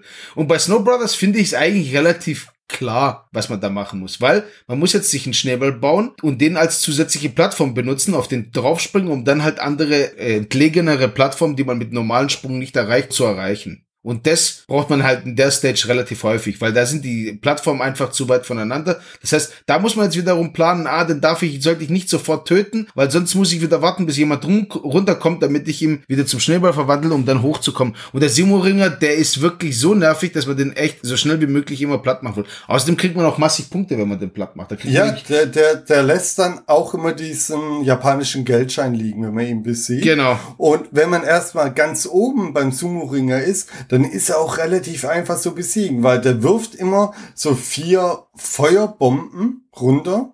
Auch in dieser Flugbahn wie ein Schneeball macht er einen Bogen und geht nach unten. Und wenn man halt seitlich auf einer hohen Plattform liegt, trifft er einen gar nicht mehr und man kann ihn relativ bequem besiegen. Man will halt relativ schnell in den Levels weg von da unten, weil da ist eigentlich nur ein Dauergeballer eigentlich und dann die die grünen Kröten spucken auch noch vorher nach unten, der wirft auch noch, also das ist schon relativ unangenehm und wird auch da schon sehr schwer eigentlich. Also, wenn man da nicht mal mehr dann die volle Ausrüstung hat, dann wird's relativ schwierig, wenn man dann auch noch langsam ist. Hui, dann wird's schon knifflig. Also da ist da, wo ich dann quasi abbreche, wenn ich dann ein Leben verliere, weil ich sag dann, das macht jetzt keinen Sinn. Dann wird es relativ schwer. Dann braucht, verbraucht man eh massig Continues, um überhaupt weiterzukommen. Dann wird es relativ mühe, mühevoll. Aber man kann es dann schon schaffen, aber es ist halt, ja. In der NES-Version wirft der Sumo-Ringer übrigens statt Feuerbälle Schneebälle, was mich schon ein bisschen verwundert. Das kommt mir ein bisschen sinnlos vor, einen Schneemann mit Schneebälle zu bewerfen. Ah, ich habe jetzt gedacht, du sagst für die für die Kinder, äh, die NES besitzen, dass da sogar nur Extras äh, geworfen hätte, also damit das Spiel leichter wird. hätte ich mir vorstellen können, dass das Nintendo dann so macht dass ja. es nicht so schwer wird. Ich hätte es auch besser gefunden, wenn er nur Extras geworfen hätte, weil der Typ ist echt ne, ja, ist echt nervig auf jeden Fall. Also da wird's, da finde ich, ab, ab da wird das Spiel eigentlich auch ein bisschen schwerer. Ja, spätestens bei dem Bossgegner von Level 3, Stage 3. Die Vögel? Die Vögel. Beschreib den mal. das sind zwei Vögel, das sind auch echte Vögel, die zwei Vögel. Und die, die sehen auch sehr merkwürdig aus. Und die bewerfen dich natürlich, wie könnte es sein, mit Eier natürlich. Die, da schlüpfen denn ihre Kinder auch relativ schnell. Also man versucht sie dann auch dementsprechend schnell in Schneebälle zu verwandeln und die Vögel landen dann natürlich auch immer wieder auf dem Boden wenn sie wild rumfliegen. Aber auch die sind jetzt, wenn man den ihre Strategie durchschaut, eigentlich dann relativ easy zu besiegen. Sie haben immer so ein gewisses Muster, nur das muss man erkennen. Dann geht's einigermaßen, aber es ist auf, am Anfang durch den Dauerbeschuss von den Eiern und dass sie die ganze Zeit dich auch immer äh, anfliegen, ist es ja, so diagonal greifen sie an und schießen quer durchs Level. Genau, und das ist am Anfang relativ schwierig. Wenn man dann auch noch keine, keine gute Ausrüstung hat, dann wird's schon relativ ungemütlich. Aber wenn man schnell ist, und deswegen sage ich immer, diese Schnelligkeit ist sehr, sehr wichtig. Mit der Schnelligkeit kann man das Spiel dann relativ easy, die zwei Typen, weil viele Angriffe haben sie eigentlich nicht, dann gehen sie eigentlich. Das die kann man dann schon noch relativ okay packen. Das stimmt. Ich glaube, die größte Schwierigkeit bei dem Gegner war das Muster zur Erkennung. Sobald man das gemacht hat, ist eigentlich wie bei allen anderen Gegnern, ist er dann relativ einfach. Genau, man muss aber auch sagen, Snow Brothers ist definitiv weit einfacher als jetzt ein Bubble Bobble, um das komplett so durchzuspielen, finde ich. Ja. Später wird es schon schwierig, aber bei Bubble Bobble teilweise sind die Levels später schon brutal schwer. Und du siehst, das sind ja 100 Levels bei Bubble Bobble, also noch weitaus mehr. Snow Brothers ist eigentlich so mehr so der angenehme Gegner zu spielen. Also das macht schon viel mehr Spaß. Mhm. Bei der Amiga-Version, das fand ich eigentlich immer ganz nett, sah man, wenn man den aktuellen Bossgegner besiegt hat, ein Bild vom nächsten Bossgegner, dem einen droht. Also beim Übergang in die nächste Stage sieht man schon dessen Bossgegner. Und die Grafiken sahen ganz nett aus. Okay, das finde ich ja cool, das wusste ich gar nicht. Das finde ich eigentlich immer relativ cool, so ein Foreshadowing auf den nächsten Boss. Ja, genau. Okay, das kannte ich gar nicht. Stage 4 ist dann die vorletzte Stage in der Arcade-Version. Das hat als Setting Burg. Ganz klar und deutlich zu erkennen, ja, man befindet sich zwischenzeitlich in einer Burg. Und hier kommt dann auch ein Gegnertyp ins Spiel. Dabei handelt es sich um einen weißen Affen. Der schmeißt dann mit Feuerkugeln um sich. Genau, der ist richtig auch sehr, sehr nervig, weil der vor allem auch in einer großen Anzahl manchen Levels auftritt und der dann dementsprechend mit seinen Feuerkugeln, die er da immer wirft, die, die echt die Plattform überall einheizt und es schon sehr schwierig werden kann, da vernünftigen Platz zu finden, wo man mal sicher ist.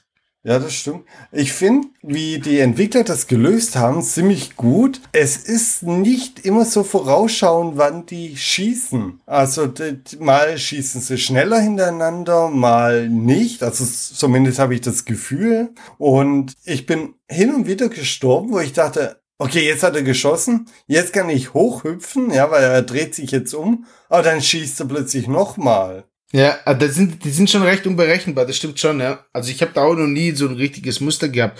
Ich bin da schon auch oft reingefallen, wo ich dachte, okay, jetzt bin ich safe, jetzt kann ich stürmen und dann kriege ich halt wieder was ab.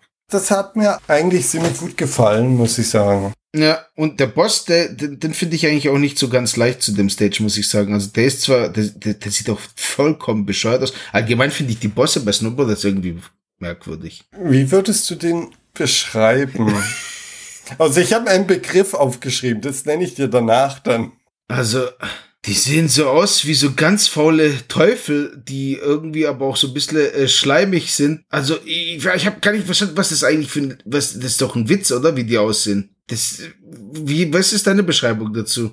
Ich habe sie liebevoll Nasenschleimtier genannt, weil die besteht ja mehr aus Nase als Rest. Das auf jeden Fall. Da ist sehr viel Nase zu sehen. Und dann kriechen die ja quasi über die Stage. Die können nicht so richtig laufen, obwohl sie Beine haben und sie stehen nur ab und zu mal auf. Genau, und die bewegen sich von oben nach unten. Also wenn man nicht geschickt einen Moment abpasst, wo man mitten zwischen beiden nach oben durchhüpfen kann, muss man sich halt ganz Zeit mit ihre Feuerkugeln beschäftigen, die sie ganz Zeit ausspeien. Also das sind so Feuerwesen, die dann Füße bekommen und losrennen. Genau. Was man sich schon denken kann, man muss so schnell wie möglich wenigstens einen ausschalten, weil dann wird es einigermaßen okay, weil am Anfang ist es schon relativ kuschelig. Ja, also die Bossgegner haben sehr stark an Schwierigkeit zugenommen, finde ich. Überproportional zu den Levels. Also die Levels habe ich immer relativ einfach geschafft, wenn man erstmal sich an den Gegnertyp gewöhnt hat, wie mit den Sumo-Ringer oder so. Aber die Bossgegner im Vergleich zu den ersten, finde ich, haben schon sehr stark angezogen vom Schwierigkeitsgrad. Ja, der ist auf jeden Fall nicht ohne. Und ich finde aber auch den bescheuertsten, äh, der sieht halt einfach komisch aus. Ich finde auch vom Ding her, der macht eigentlich, den finde ich eigentlich mit so den schwächsten Endgegner. Definitiv. Deswegen machen wir jetzt auch ganz schnell weiter. Stage 5 dann ist der abschließende Stage und das hat als Thema organisch. Also es wirkt alles sehr organisch, fast schon alienhaft. Findest du nicht auch? Ja, ein bisschen hat es schon auf jeden Fall was davon. Da kommen jetzt nochmal zwei neue Gegner dazu. Plus, es hat jetzt einen Punkt, was es auch überhaupt nicht gab bei Snow Brothers, was aber bei Bubble Bobble schon von Anfang an immer wieder gab, nämlich dass die Levels jetzt von unten auch offen sind und wenn man dann unten reinspringt, taucht man halt oben wieder auf. Und das macht die Sache nochmal schwieriger, weil ich, ich finde es immer relativ schwierig, dass man immer mit berücksichtigen muss, oh, wenn ich jetzt von da unten springe, fliegen da irgendwelche Gegner oben rum, nicht, dass ich da auf die drauf lande und so weiter. Da muss man das halt so mit berücksichtigen. Ja, nicht nur das, auch, dass die Gegner denselben Move auch machen können und dann die auf den Kopf hüpfen. Genau, das ist ja schon immer das Problem gewesen bei Bubble Bobble. Und jetzt hat man das hier natürlich auch noch mit reingepackt, also was nochmal den Schwierigkeits erhöht. Und ich finde vor allem bei den neuen Gegnern ist jetzt halt nochmal richtig schwierig, dass jetzt noch diese Fledermäuse gekommen sind, die auch relativ unberechenbar durch die Stages fliegen. Und man die versuchen müsste, sollte eigentlich so schnell wie möglich zu entledigen, weil teilweise sind da wirklich acht, neun Stück. Also die Levels sind später, also die letzten finalen Levels finde ich schon recht schwer. Ja, die Fledermäuse, die haben so einen diagonalen Flugmanöver, so ähnlich wie der Bossgegner von Stage 3. Die landen zwar immer wieder, das ist eigentlich auch der beste Zeitpunkt, um sie zu erwischen, dann um sie einzufrieren und nicht zu Schneebällen zu verarbeiten. Aber wenn sie dann auffliegen, dann machen sie diesen diagonalen Zug und das ist auch, glaube der einzige Standardgegner, der fliegen kann. Genau. Außer halt der Turbo, der da halt kurz temporär fliegen kann. Der Hurricane-Typ da. Es gibt aber auch noch einen zweiten neuen Gegner. Das ist so eine wütende Version vom Teufel. Und der hat so ein Sturmanrennen als Manöver. Ja, das, der, der ist auch nicht ohne. Wenn da relativ viele sind und die dann über die alle Stages hin und her fliegen mit diesem, weil sie dann wirklich halt quasi horizontal durch die Stages fliegen können, von überall und gar nicht so langsam, dann wird es schon schwierig. Also ich glaube, diese Levels kannst du alle ohne Extras eigentlich gar nicht mehr schaffen. Geht zwar schon, aber wird deutlich schwieriger. Gerade wenn man nicht diesen Geschwindigkeitsdrang hat. Ja. Wenn so ein wütender Teufel auf einen zurennt, dann muss man schon rechtzeitig anfangen, in die Richtung zu gucken. Ja, also das ist nun mal, wie gesagt, das Einzige, das ist ein Riesenunterschied, ob du halt die Geschwindigkeit hast oder nicht. Weil ansonsten ist es sehr, sehr schwer mit dem ganz behäbigen Schneemann dann äh, rumzulaufen, während überall im Prinzip die Stages sind ja voll mit zig Gegnern später. Da sind ja teilweise acht, neun Leute drin in so einem einzigen Bildschirm drin. Und die bewegen sich alle relativ verrückt von links nach rechts, von oben nach unten. Da wird es schon sehr, sehr schwierig dann für ohne, ohne die Vollausstattung.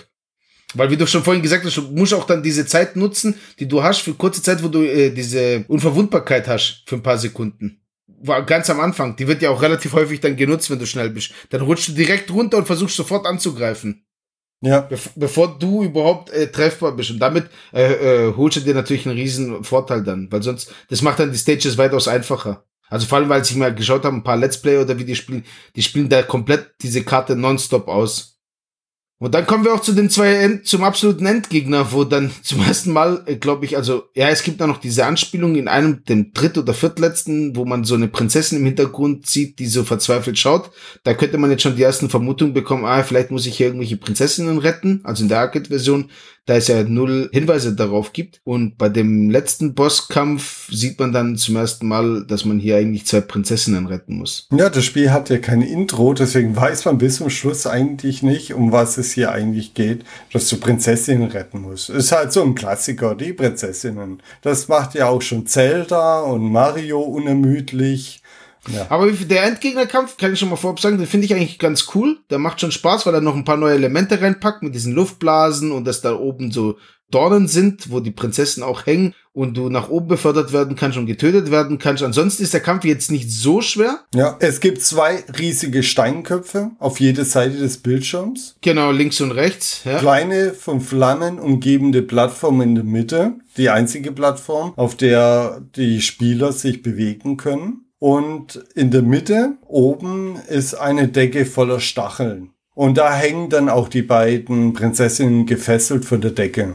Die kann man aber nicht erreichen, die sind halt da oben und da weiß man jetzt zum ersten Mal, ah ja, okay, Prinzessin retten, alles klar. Und von den Köpfen steigen ständig irgendwelche Blasen nach oben. Also nee, die werden in die Mitte reingeblasen und von dort steigen sie dann nach oben. Manche Blasen haben dann Power-Ups, also diese Tränke, oder manche Blasen haben Feinde da drin. Sobald die Blasen oben an den Stacheln angekommen sind, zerplatzen sie. Die Power-Ups verschwinden leider, die Gegner, die kommen runter. Auch da wieder ist der zeitliche, ist die Zeit natürlich ein Faktor, weil jetzt geht, die Stacheln kommen ja immer langsam runter, also wie bei so einem klassischen Indiana Jones Film mit diesen Tempelanlagen, wo dich dann versuchen einzuquetschen. Interessant wird die Spielmechanik auch dadurch, dass manche Blasen auch Feuer beinhalten, die, wenn sie nach unten kommen, eine brennende Fläche erzeugen, was deinen Bewegungsspielraum massiv eingrenzt. Dadurch, dass die Decke immer niedriger wird mit den Stacheln, kommen die Gegner, die dort aufplatzen und nach unten kommen, auch immer schneller nach unten. Ja, und da wird's halt schon recht schwer, weil da darfst du dich dann wirklich nicht mehr von einer Luftblase fangen lassen, weil am Anfang hast du ja noch Zeit, wenn du aus Versehen der Luftblase reinkommst, äh, will sie dich ja nach oben befördern, um dich an den Stacheln zu quasi zu killen.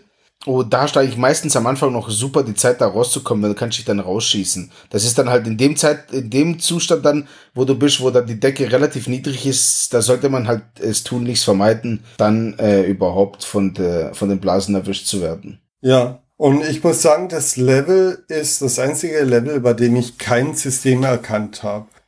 Ich wurde zigmal von den Seifenblasen erwischt und obwohl ich immer auf die Tasten gehämmert habe, wie blöd, bin ich manchmal rausgekommen, manchmal nicht. Und sobald man halt oben ankommt an den Stacheln, stirbt man. Ja, das ist auch wieder so ein Level, wo es dann halt echt ein riesen Vorteil ist, wenn du den, den starken Schuss hast, weil du dann halt einfach nochmal ein bisschen leichter aus den ganzen, aus den ganzen Schlamassel rauskommst. Weil ich finde es dann auch schon recht schwer. Ich habe das auch schon ewig nicht mehr so weit geschafft. Ich habe das jetzt erst vor kurzem wieder mal so weit gespielt, aber da bin ich auch ein paar Mal draufgegangen, habe auch ein paar Continuous mehr gebraucht, als ich eigentlich wollte. Aber ich finde den insgesamt relativ gelungen, den Entgegnerkampf, weil er halt noch ein paar neue Elemente reinbringt ins Spiel und jetzt nicht wieder nochmal sowas war wie der letzte Entgegner, also dieser Nasenschleimbeutel, Entzündungsgegner oder wie, der, wie du ihn genannt hast. Ich finde, dieser Endgegner zeigt ganz deutlich, dass das Spiel ein Arcade-Automat ist und man zum Schluss dem Spieler nochmal ordentlich an den Geldbeutel wollte. Ich habe das auf Spiel ja auf dem Mame-Emulator gespielt also wenn man pro Credit ein Euro bezahlen muss, habe ich am Ende wahrscheinlich mindestens 10 Euro reingesteckt, um den zu besiegen. Ja. Erst als ich zum ersten Mal einen dieser beiden Statuenköpfen besiegt habe, wurde es so weit leicht, dass ich nicht mehr so häufig gestorben bin. Ja, aber da ist es auch wirklich so, dass wenn du dann halt nicht den starken Schuss hast, aber das einzige Gute ist da, dass man ja sofort weitermachen kann, wenn du stirbst. Und damit kannst du den dann schon besiegen. Also es wird dir halt nochmal ein bisschen Geld rausgelockt aus der Tasche. Definitiv. Aber ich finde es eigentlich einen ganz netten Entgegnerkampf und dann hat man auch wirklich die Prinzessinnen gerettet und dann kriegt man einen klassischen 80er, 90er Jahre Endebildschirm Congratulations und tschüss. Ja, nicht ganz. Man sieht ja noch die beiden Schneemänner, wie sie tanzen. Also sie auf, auf einer, Wiese, Wiese, und im Hintergrund äh, geht die Sonne auf. Und wenn sie dann ganz oben am Himmel steht, verwandelt sie sich in das Snowboss-Logo. Genau, also nichts Spektakuläres, ganz nett und das war's dann auch schon. Und dann heißt es Insert Coin. Und dann heißt es Insert Coin. Was bei der Amiga-Version interessant ist, zu den anderen Versionen, ist, dass sie auch eine kleine Erweiterung eingebaut haben. Hin und wieder. Ich habe jetzt kein System gefunden, was es auslöst. Ich weiß auch nicht, da ich nur einmal durchgespielt habe, ob es immer an derselbe Stelle ist. Taucht im Level eine Tür auf und wenn man da reingeht, durch die Tür durchgeht, kommt man in einen extra Bereich, in dem man haufenweise Bonuszeugs einsammeln kann. Man fällt ganze Zeit von oben nach unten. Es gibt keine Plattform, auf der man landen kann. Man fällt also immer von oben nach unten und im Bildschirm verteilt sind die ganzen Bonussachen, die man dann einsammeln kann. Mhm, das sagt mir gar nichts. Habe ich auch in dieser Form nur beim Amiga gesehen. Okay. Gut, und da gibt's, ah, ein Element haben wir noch ganz vergessen, was auch wieder ein Bubble Bobble Element ist und was viele andere Spiele damals das recht populär war, nämlich Buchstaben sammeln. Oh ja. Das, das wollte man doch damals immer. Also ich kenne das noch bei New Zealand Story, glaube ich, gab es das auch mit diesen Buchstaben sammeln. Und bei Bubble Bobble war es ja so, wenn man diese Buchstaben zusammenbekommt, was siehst, Extend, glaube ich, war das Wort, das man zusammen äh, finden musste, dann kam man in so einer Bonus-Stage. Ich glaube, da hast du irgendwie ein Leben bekommen oder irgendwelche anderen. Ja, genau. Hier bei Snowboarders ist es immer ein bisschen unspektakulär, das fand ich immer ein bisschen blöd, da fand ich Bubble Bobble einfach äh, cooler, weil da kriegt man einfach, man muss man die, Worte Snow sammeln.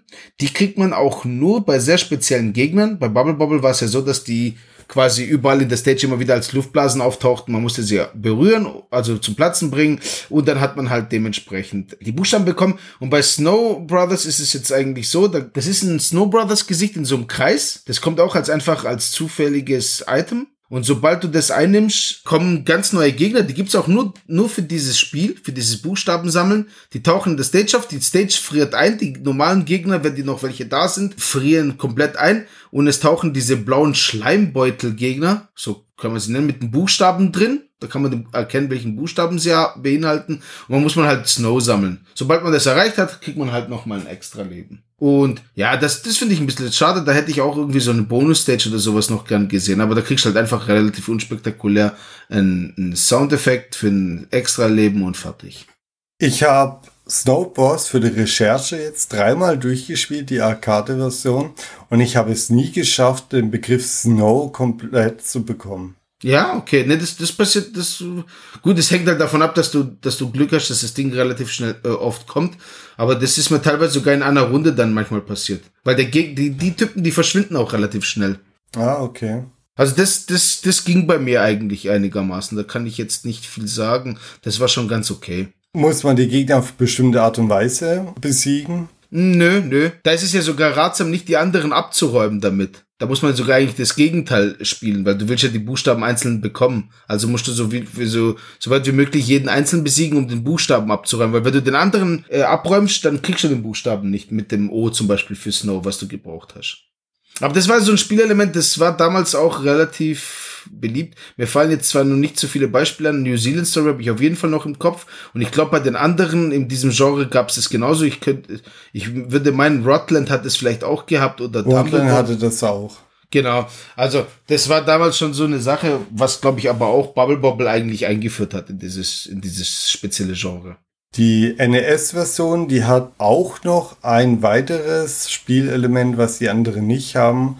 Nach jedem Levelboss kommt ein extra Screen mit einem Spielautomaten. So ein typischer einarmiger Bandit. In der Mitte drehen sich drei Räder und wenn man Ich, ich glaube, man kann das überhaupt nicht berechnen oder so. Man muss einfach eine Taste drücken, damit ich diesen Arm ziehe und dann bleiben halt drei Figuren, drei Bilder übrig und je mehr Snow Bros Logos man kriegt, umso mehr extra Leben bekommt man. Okay, das heißt, da kann es auch relativ schnell ein Leben regnen sozusagen. Und ja, also ein Leben kriegt man meistens im Schnitt, würde ich sagen. Manchmal habe ich auch zwei oder drei bekommen, aber es kam auch vor, dass man mal kein Leben bekommen hat. Ja, okay. Ja, die NS-Version, die sieht jetzt auch nicht sonderlich spektakulär aus, aber klar, ähm, ja, für NS, glaube ich, Verhältnis ist das ganz okay gewesen, die Version. Die NES-Version würde ich auch wirklich als die zweitschlechteste Version betiteln. Die für mich beste Portierung war die Mega Drive-Version. Ja, die sieht auch wirklich. Also ich, ich habe auch gelesen, dass die von Torplan selber entwickelt worden ist. Da hast du aber auch ein paar gegenteilige Meinungen auch gefunden. Ja, aber ich könnte mir vorstellen, dass es Torplan selber gemacht hat, weil es wirkt schon relativ liebevoll gemacht, auch mit diesen Extra Stages, die sie noch eingebaut haben. Und der Port wirkt schon relativ rund. Also er hat irgendwie ein paar merkwürdige Animationen, finde ich, so in dem direkten Vergleich. Aber es ist schon sehr nah am Original. Genau, die Mega Drive-Version, du hast es ja gerade so beiläufig erwähnt, die hat 20 Extra-Levels nach ja, dem weil Ende. ich die nicht mag. Die mag ich nicht. Die Prinzessinnen wurden ja befreit und die Snowboarders werden stattdessen jetzt entführt von dem obersten Bossgegner, den man im Intro sieht, diesen Dämon namens Gorch. Und der entführt jetzt die Snowbros. Ja. Die zwei Stages, die jetzt so folgen, die haben ja tatsächlich auch neue Gegner und jedes Stage hat ein eigenes Thema. Ja, aber ich fand alle, auch die Gegner fand ich nicht cool, wie die aussehen. Das ganze Design hat mir nicht wirklich gefallen. Und ich finde vor allem, ganz ehrlich, also die Prinzessin, du kannst mir nicht sagen, dass die cool aussehen, also gegenüber die, die, die coolen Schneetypen. Ja, es macht auch keinen Sinn, warum die Prinzessin in den Schnee werfen. Ja, keine Ahnung, was das für eine komische Welt ist. Das macht keinen Sinn, aber mir haben die 20 extra Levels eigentlich gefallen.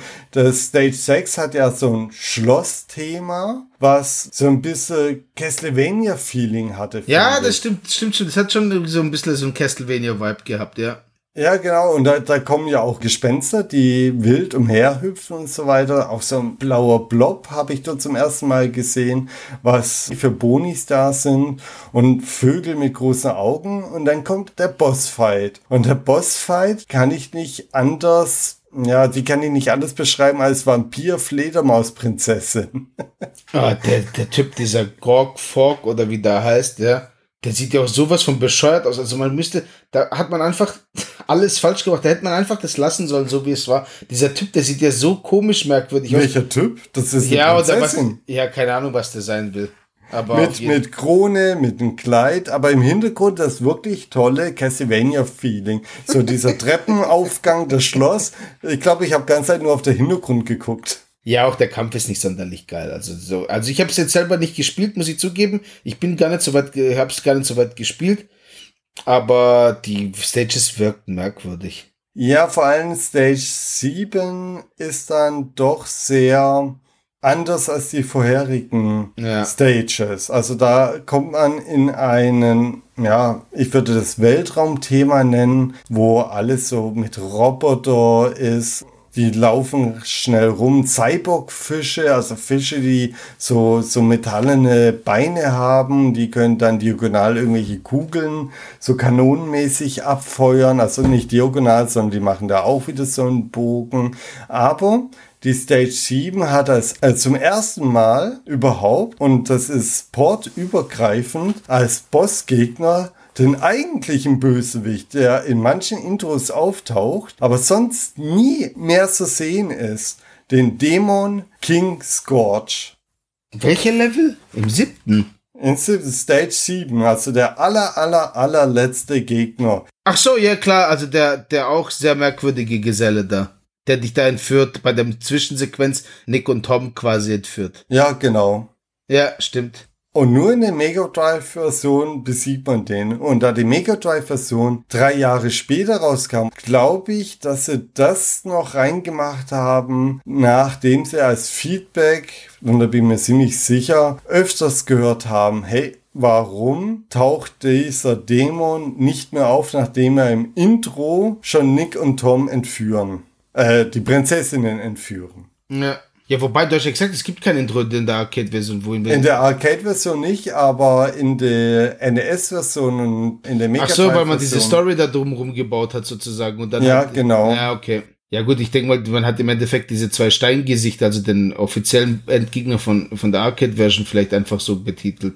Oder war der, oder war der auch in dem Ding so zu sehen, in den Intros von den anderen Versionen? Ja, ja, in der Intros war er dabei, in der Amiga-Version, in der NES-Version war er dabei. Okay. Na, das ist aber schon sehr merkwürdig. Ja, das haben sie dann jetzt nachgeholt. Über was wir bisher noch überhaupt nicht gesprochen haben, ist das Soundtrack. Ja, also ich, ich mag die, ich mag diese kleinen Düdel-Loops, die sie da drin haben. Also die, vor allem in den ersten, die, die haben ja pro Stage eigentlich immer einen Sound, oder? Den sie dann einfach in der Schleife laufen lassen. Nicht ganz. Tatsächlich ist es so, die haben die Musik von Stage 1 auch für Stage 3 genommen und die Musik von Stage 2 haben sie auch für Stage 4 genommen. Deswegen fallen mir auch nur diese zwei Soundtracks an. Weil ich habe auch wirklich nur die zwei im Kopf. Und die finde ich eigentlich auch ganz nett. Also die sind jetzt nicht überragend, aber ich finde die schon ganz cool. Aber das kann auch einfach sein, dass ich so oft gehört habe, dass ich es einfach super finde. Also es ist jetzt nicht so, dass ich sage, das ist der geilste Soundtrack und deswegen spiele ich Snow Brothers, aber ich finde ihn eigentlich ganz nett. Also das, das hat auch schon so für mich den gleichen Kultstatus wie das Bubble Bobble äh, klingeln. Findest du? Ja, für mich schon, ja, aber wie gesagt, weil ich die da halt zu der Zeit einfach relativ viel gehört habe, beide. Aber vielleicht ist es nicht ganz so kultig, das kann schon sein. Ist es vielleicht noch einprägsamer bei Bubble Bobble. Aber die Snow Brothers Dinger finde ich schon ganz nett. Die ersten zwei Stages lang habe ich immer wieder im Kopf vor mich her zitiert. Nee, der Soundtrack, der kommt nicht an Bubble Bobble ran. Ich hatte jahrelang von Bubble Bobble der Klingelton auf mein Handy. Das ist so, so eine, eine einprägsame Melodie, die man hundertmal gehört hat, wenn man das Spiel spielt, die man auch noch 30 Jahre später in- und auswendig spielen kann. Und das Gefühl habe ich nicht bei Snow Wars. Mhm. Ja, kann ich schon nachvollziehen. Ist nicht ganz so ein Ding. Also wie gesagt, ich bei mir ist es hat sich halt äh, fest eingebrannt, weil das für mich so mit Bubble Bobble zusammengehört als Spiel. Aber ich kann es mir schon vorstellen, dass es nicht ganz so kultig ist. Also es ist auch nicht das, was, was bei Snow Brothers bei mir stark hängen bleibt. Aber ich, mir gefallen sie eigentlich. Ich finde sie ganz nett. Die passen schon irgendwie zu dem Spiel, die dudeln halt vor sich Genau, her. genau. Kann man, kann man nebenbei anhören, aber ein Ohrwurm sind sie jetzt nicht unbedingt. Nee, also das müsste ich jetzt nicht unbedingt im Auto hören. Bis auf Stage 5 Bossgegner haben eigentlich auch alle anderen Bossgegner dieselbe Melodie bekommen. Genau. So eine bisschen treibende, so stressig machende Melodie eigentlich. So man fühlt sich so gehetzt dann immer bei der Boss-Melodie, dass man den Gegner ganz schnell fertig machen soll.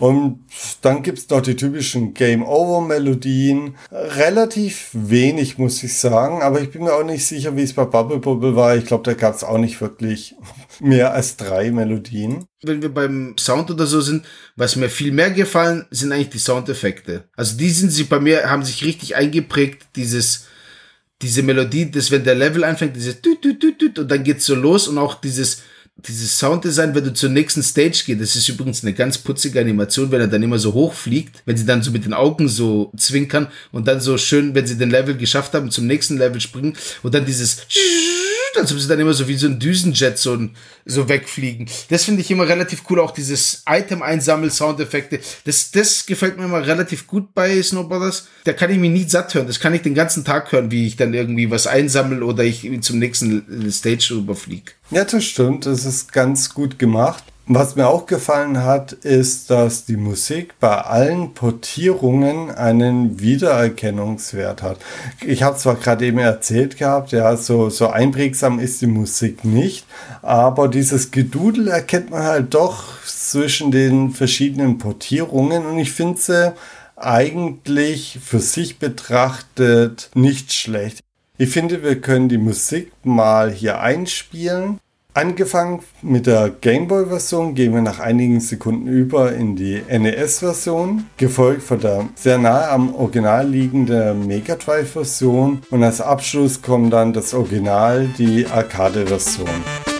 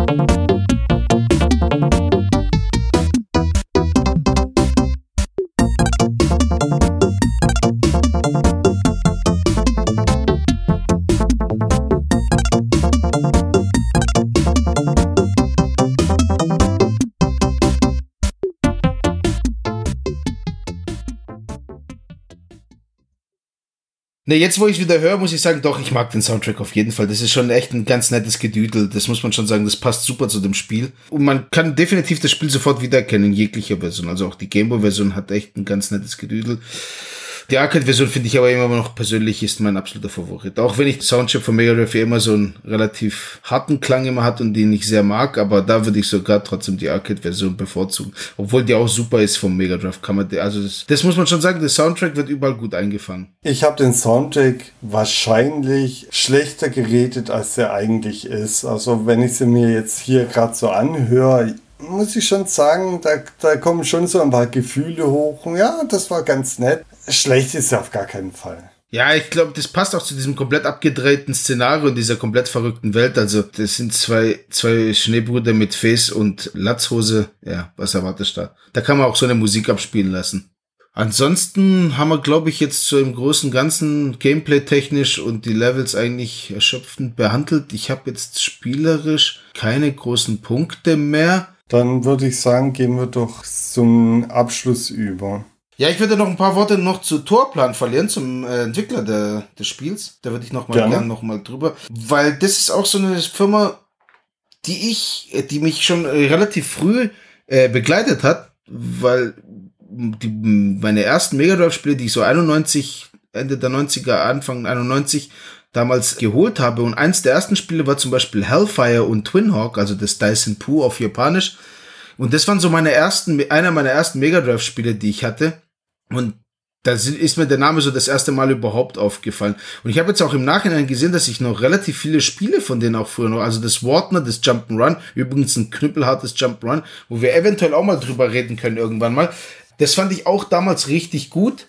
Die alten Sachen, aber ich glaube, Torplan wurde auch relativ, äh, ist auch bekannt für seinen Twin Cobra, also diese ganzen Weltkriegs- und Kriegsmaschinerie-Shooter, so mit dem Hubschrauber und so, diese Mitte der 80er. Ich glaube, damit wurden sie eigentlich richtig erfolgreich mit dem mit den ganzen Fire Sharks und was die da so alles hatten. Da gab es relativ viele Versionen auch für den Mega Drive, teilweise ganz gut. Also ich finde zum Beispiel Hellfire ist ein sehr, sehr toller Shooter, der hat mir damals echt gut gefallen. Äh, von denen, die haben eigentlich immer auf Mega relativ technisch blitzsaubere Sachen abgeliefert. Sie waren jetzt halt nicht so diese ganz oberste Riege in Japan, aber sie haben schon damals schon relativ gute Arbeit abgeliefert. Also ihre Spiele waren schon relativ bekannt und sie haben, glaube ich, auch wirklich Erfolg gehabt. Und das witzigerweise haben, hat Torplan ja wirklich fast zu 90 Prozent, wenn man so in, äh, in, in ihre Vita mal reinliest, haben die eigentlich fast zu 90 Prozent nur Shoot'em-Ups eigentlich gemacht. Und die restlichen 10% waren irgendwelche Puzzler. Genau, also es gab dann halt Snow Brothers, was glaube ich ein relativ großer Erfolg für die war. Mega Drive-Fans kennen die vielleicht vor allem aus dem Europäischen, was relativ bekannt war, war Truxton. Ich glaube, das war auch einer der Starttitel für den Mega Drive in Europa. Also in Deutschland zumindest, glaube ich, da habe ich Truxton ziemlich oft immer in diesen Standardkatalogen noch im Kopf. Äh, war auch so ein Welt äh, Weltraum-Shooter. Also das waren alles saumäßig viele äh, Horizontal-Shooter. Hellfire war ein Vertical-Shooter, war eigentlich eher eine Ausnahme von Torplan. Die hat's auch relativ lang gegeben. Also die haben, glaube ich, also so wie ich jetzt nachgeschaut habe, die hießen früher Orca in Anfang der 80er, dann irgendwie für ein, zwei Jahre Krux und sind dann 84 als Torplan firmiert und haben dann halt angefangen, da Titel zu entwickeln, die eigentlich, glaube ich, im Großen und Ganzen relativ erfolgreich waren. Haben dann aber halt Mitte der 90er, wo halt dieses ganze 3D-Ding war, eigentlich im Prinzip das schon verloren gehabt. Also da haben sie wohl einfach den Sprung nicht mehr geschafft, weil ihr letzter Titel ist komischerweise auch Snow Bros, Snow Bros 2. Und da sind die auch insolvent gegangen. Und das war ja zu dem Zeitpunkt, Snow Brothers 2 war 94, 95. Das heißt, das ist genau die Zeit, wo es losging mit Virtua Fighter, PlayStation 1 und diese ersten 3D-Sachen. Ich glaube, das war einfach, diese 2D-Sachen waren da zu dem Zeitpunkt sehr, sehr uninteressant für alle. Die hat ja keiner mehr sich mehr angeschaut, solche Titel. Weil das einfach jetzt 3D der ganz heiße Scheiß war damals und alle wollten nur noch 3D-Titel haben.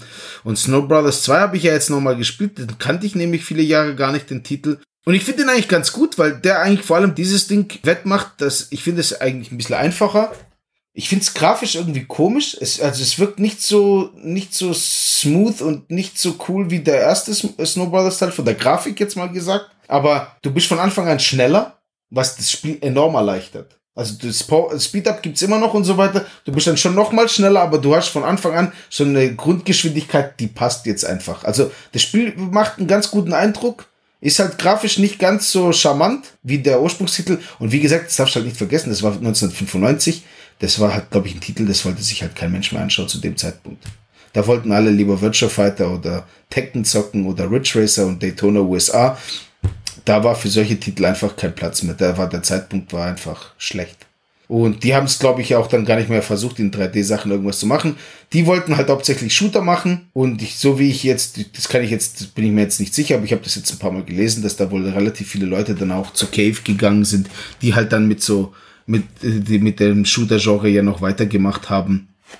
Und deswegen, die sind da, die Entwickler sind dann natürlich dem Shooter-Genre einfach treu geblieben, haben weiterhin äh, Shooter gebaut, aber das war's dann aber auch schon. Aber die, die haben es halt dann einfach diesen Sprung in die 3D-Welt einfach nicht mehr geschafft, wie es viele andere auch damals in Japan erwischt hatte. Aber ansonsten haben die relativ gutes Zeugs abgeliefert. Sehr sympathische Sachen und vor allem ihre zwei Jump, äh, die zwei Jump Runs, also Snow Brothers finde ich super, deswegen besprechen wir es auch hier. Und auch Wartner fand ich super. Also der, insgesamt muss ich sagen, haben die, haben, habe ich recht viele Titel damals in den 90er von denen gespielt, was mir damals aber noch nicht so ganz bewusst war. Aber Torplan, echt, habe ich nur gute Erinnerungen. Kann ich echt nichts anderes sagen dazu. Wie kam das Spiel in der hiesigen Presse an? Snow Brothers, ich habe, ich, das Witzige ist, es gibt doch eigentlich auch gar keine. Es gibt ja nur vielleicht Tests von der Gameboy-Version, oder? Es gibt eigentlich keine. Ich habe nichts, was im Kopf von der deutschen Presse, also weder Videogames, Maniac oder, äh, ja gut, Maniac gab's da, glaube ich, noch gar nicht, aber äh, zumindest keine Videogames oder Powerplay oder ASM-Tests, oder? Oder hast du was gefunden? Ich ich musste wirklich eine Weile suchen. Also es gibt nicht viel von der hiesigen Presse. Die ASM 991 hat die Gameboy-Version getestet mit 8 von 12 Punkten. Also nicht schlecht, ja. so von der Bewertung her. Dann fand ich noch einen Videogames-Test 1993, die September-Ausgabe. Die hat 75% für die Mega Drive-Version gegeben. Ach, es gab einen Test für die Mega Drive-Version, okay, cool. Für die Mega Drive-Version, aber das war ein Kurztest. Mhm. Also, weil das, die Mega Drive-Version ist ja nur in Japan erschienen. Ja. Und das war so ein, oh, nicht mal Viertelseite, also Achtelseite-Test. Ja, okay. So wirklich ein Kurztest, wo das mal angesprochen wurde und dann haben sie 75% dafür vergeben. Ja, das ist okay, würde ich sagen. Das kann man schon geben. Die Mega Drive-Version, ich glaube, das ist jetzt, wann das 93, wo der Test war? Ja, 93. Ja. Was ich noch erwähnen möchte, ist, dass ich tatsächlich sogar einen Test der Amiga-Version gefunden habe. Die Amiga-Version, die ist ja niemals erschienen, die war von Ocean France, also die französische Abteilung von Ocean in Entwicklung. Deshalb hat wahrscheinlich die französische Generation Gardre ein Test Muster als einzige Zeitschrift überhaupt zugeschickt bekommen.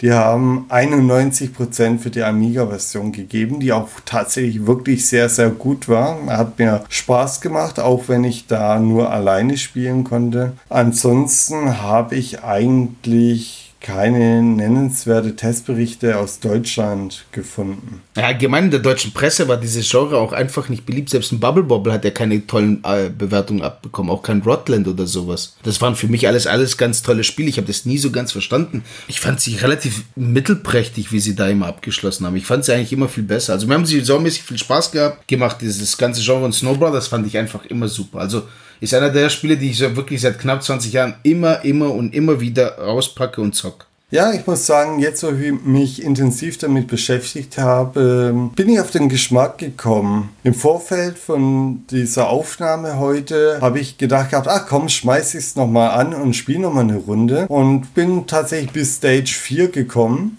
Okay, ja. also da ist es jetzt schon raus, das Ding. Ja, ja, also das macht auch einfach Spaß, muss ich sagen. Und ja, schade, dass es nicht mehr gab, außer Snowboard. Ja, ich fand auch, Genau, ich fand auch vor allem bei Snow Brothers, ich fand einfach diese Schneeballmechanik mit diesem Billardeffekt, dass du da nochmal anstotschen kannst an einem zweiten und dann fliegen die weg und die ganze Stage wird voll bedingt. Das hat mir einfach Spaß, das hat sich auch, das fühlt sich auch immer so befriedigend an. Und es hat auch diesen Klang, auch wieder bei den Soundeffekten, wenn dann die Kugel da so durchfliegen, dann hört sich ein bisschen so an, wie bei so einem, wie, wie kann ich das beschreiben? Wie so bei so einem Flipperspiel eigentlich, oder? Teilweise, mhm. oder ist es? Ja.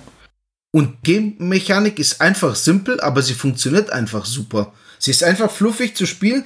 Das, das, mir macht es dann auch nichts aus, nur bis Level 30 zu spielen, mit zwei, drei Leben und dann höre ich einfach wieder auf, habe ich so 15 Minuten gespielt und es hat mir einfach, das, das flutscht einfach, das macht einfach Spaß. Also es ist einfach ein gute Laune-Spiel. Und ich finde es halt der bessere, also der beste Vertreter, also von allen diesen Titeln. Es gab zwar Data East, war dann irgendwie komischerweise, ist mir jetzt auch bei der Recherche aufgefallen, hat da relativ viele Titel dann in diesem Genre rausgehauen. Selbst ein Joan Mac gab es ja, Joan Mac, glaube ich, kennst du auch, weil der ja, ja, Amiga. Das, das habe ich geliebt. Sind zwei Neandertaler-Dudes, genau. Und die haben ja noch einen Joan Mac danach, nach diesem normalen Jump'n'Run, was sie damals hatten, haben sie ja nochmal einen Joan Mac Returns gemacht, was eigentlich auch wieder so ein Bubble Bobble-Klon war. Das Joan Mac hieß übrigens in manchen Ländern Caveman Ninjas. Genau, ich glaube, Caveman Ninjas hieß das in, in Japan oder hieß es, ich glaube, Caveman Ninjas hieß in, US, in Japan, ja? Ja, ich glaube. Ja, genau. Und Data Ist hat dann halt, also zum Beispiel Tumblebob, was ich auch super finde, das ist ja auch von Data Ist, also Data Ist hat dann noch so irgendwann zwischen 92, 93,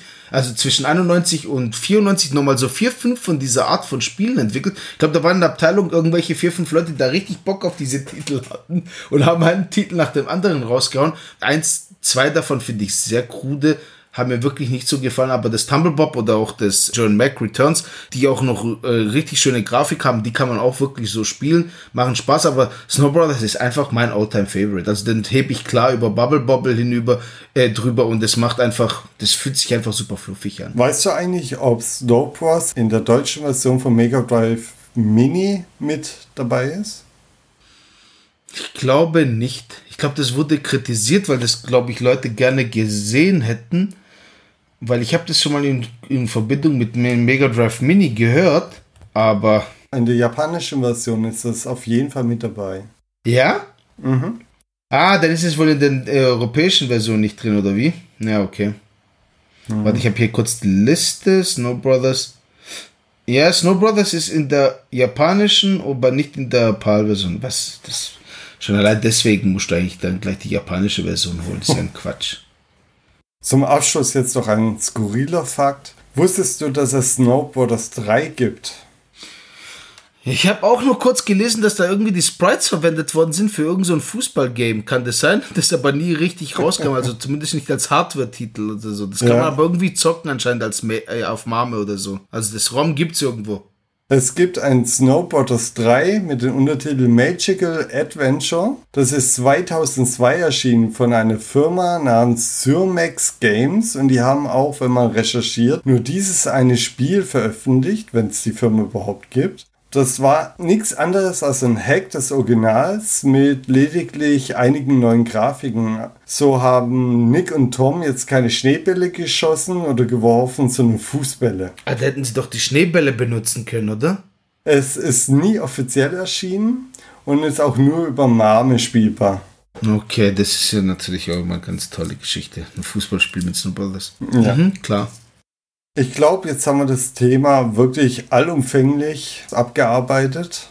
Definitiv. Ich kann nur sagen, spielt mehr Snow Brothers. Ja. Tolles Game. Gut zum Abkühlen. Und mehr Liebe für diese Genre, für diese cute Single-Screen Jumpen Cutes oder keine Ahnung, wie man die nennen soll. Mit einem Kumpel zusammen im Zweispieler-Koop gibt es kaum viel bessere Sachen zu spielen. Schade finde ich ein wenig, dass die 2002er oder wann 2012er Version kam die iOS und Android-Version raus, die ja grafisch schon aufgewertet wurden, dass sie nicht auf den äh, damals aktuellen Konsolen erschienen sind, so als Arcade-Game.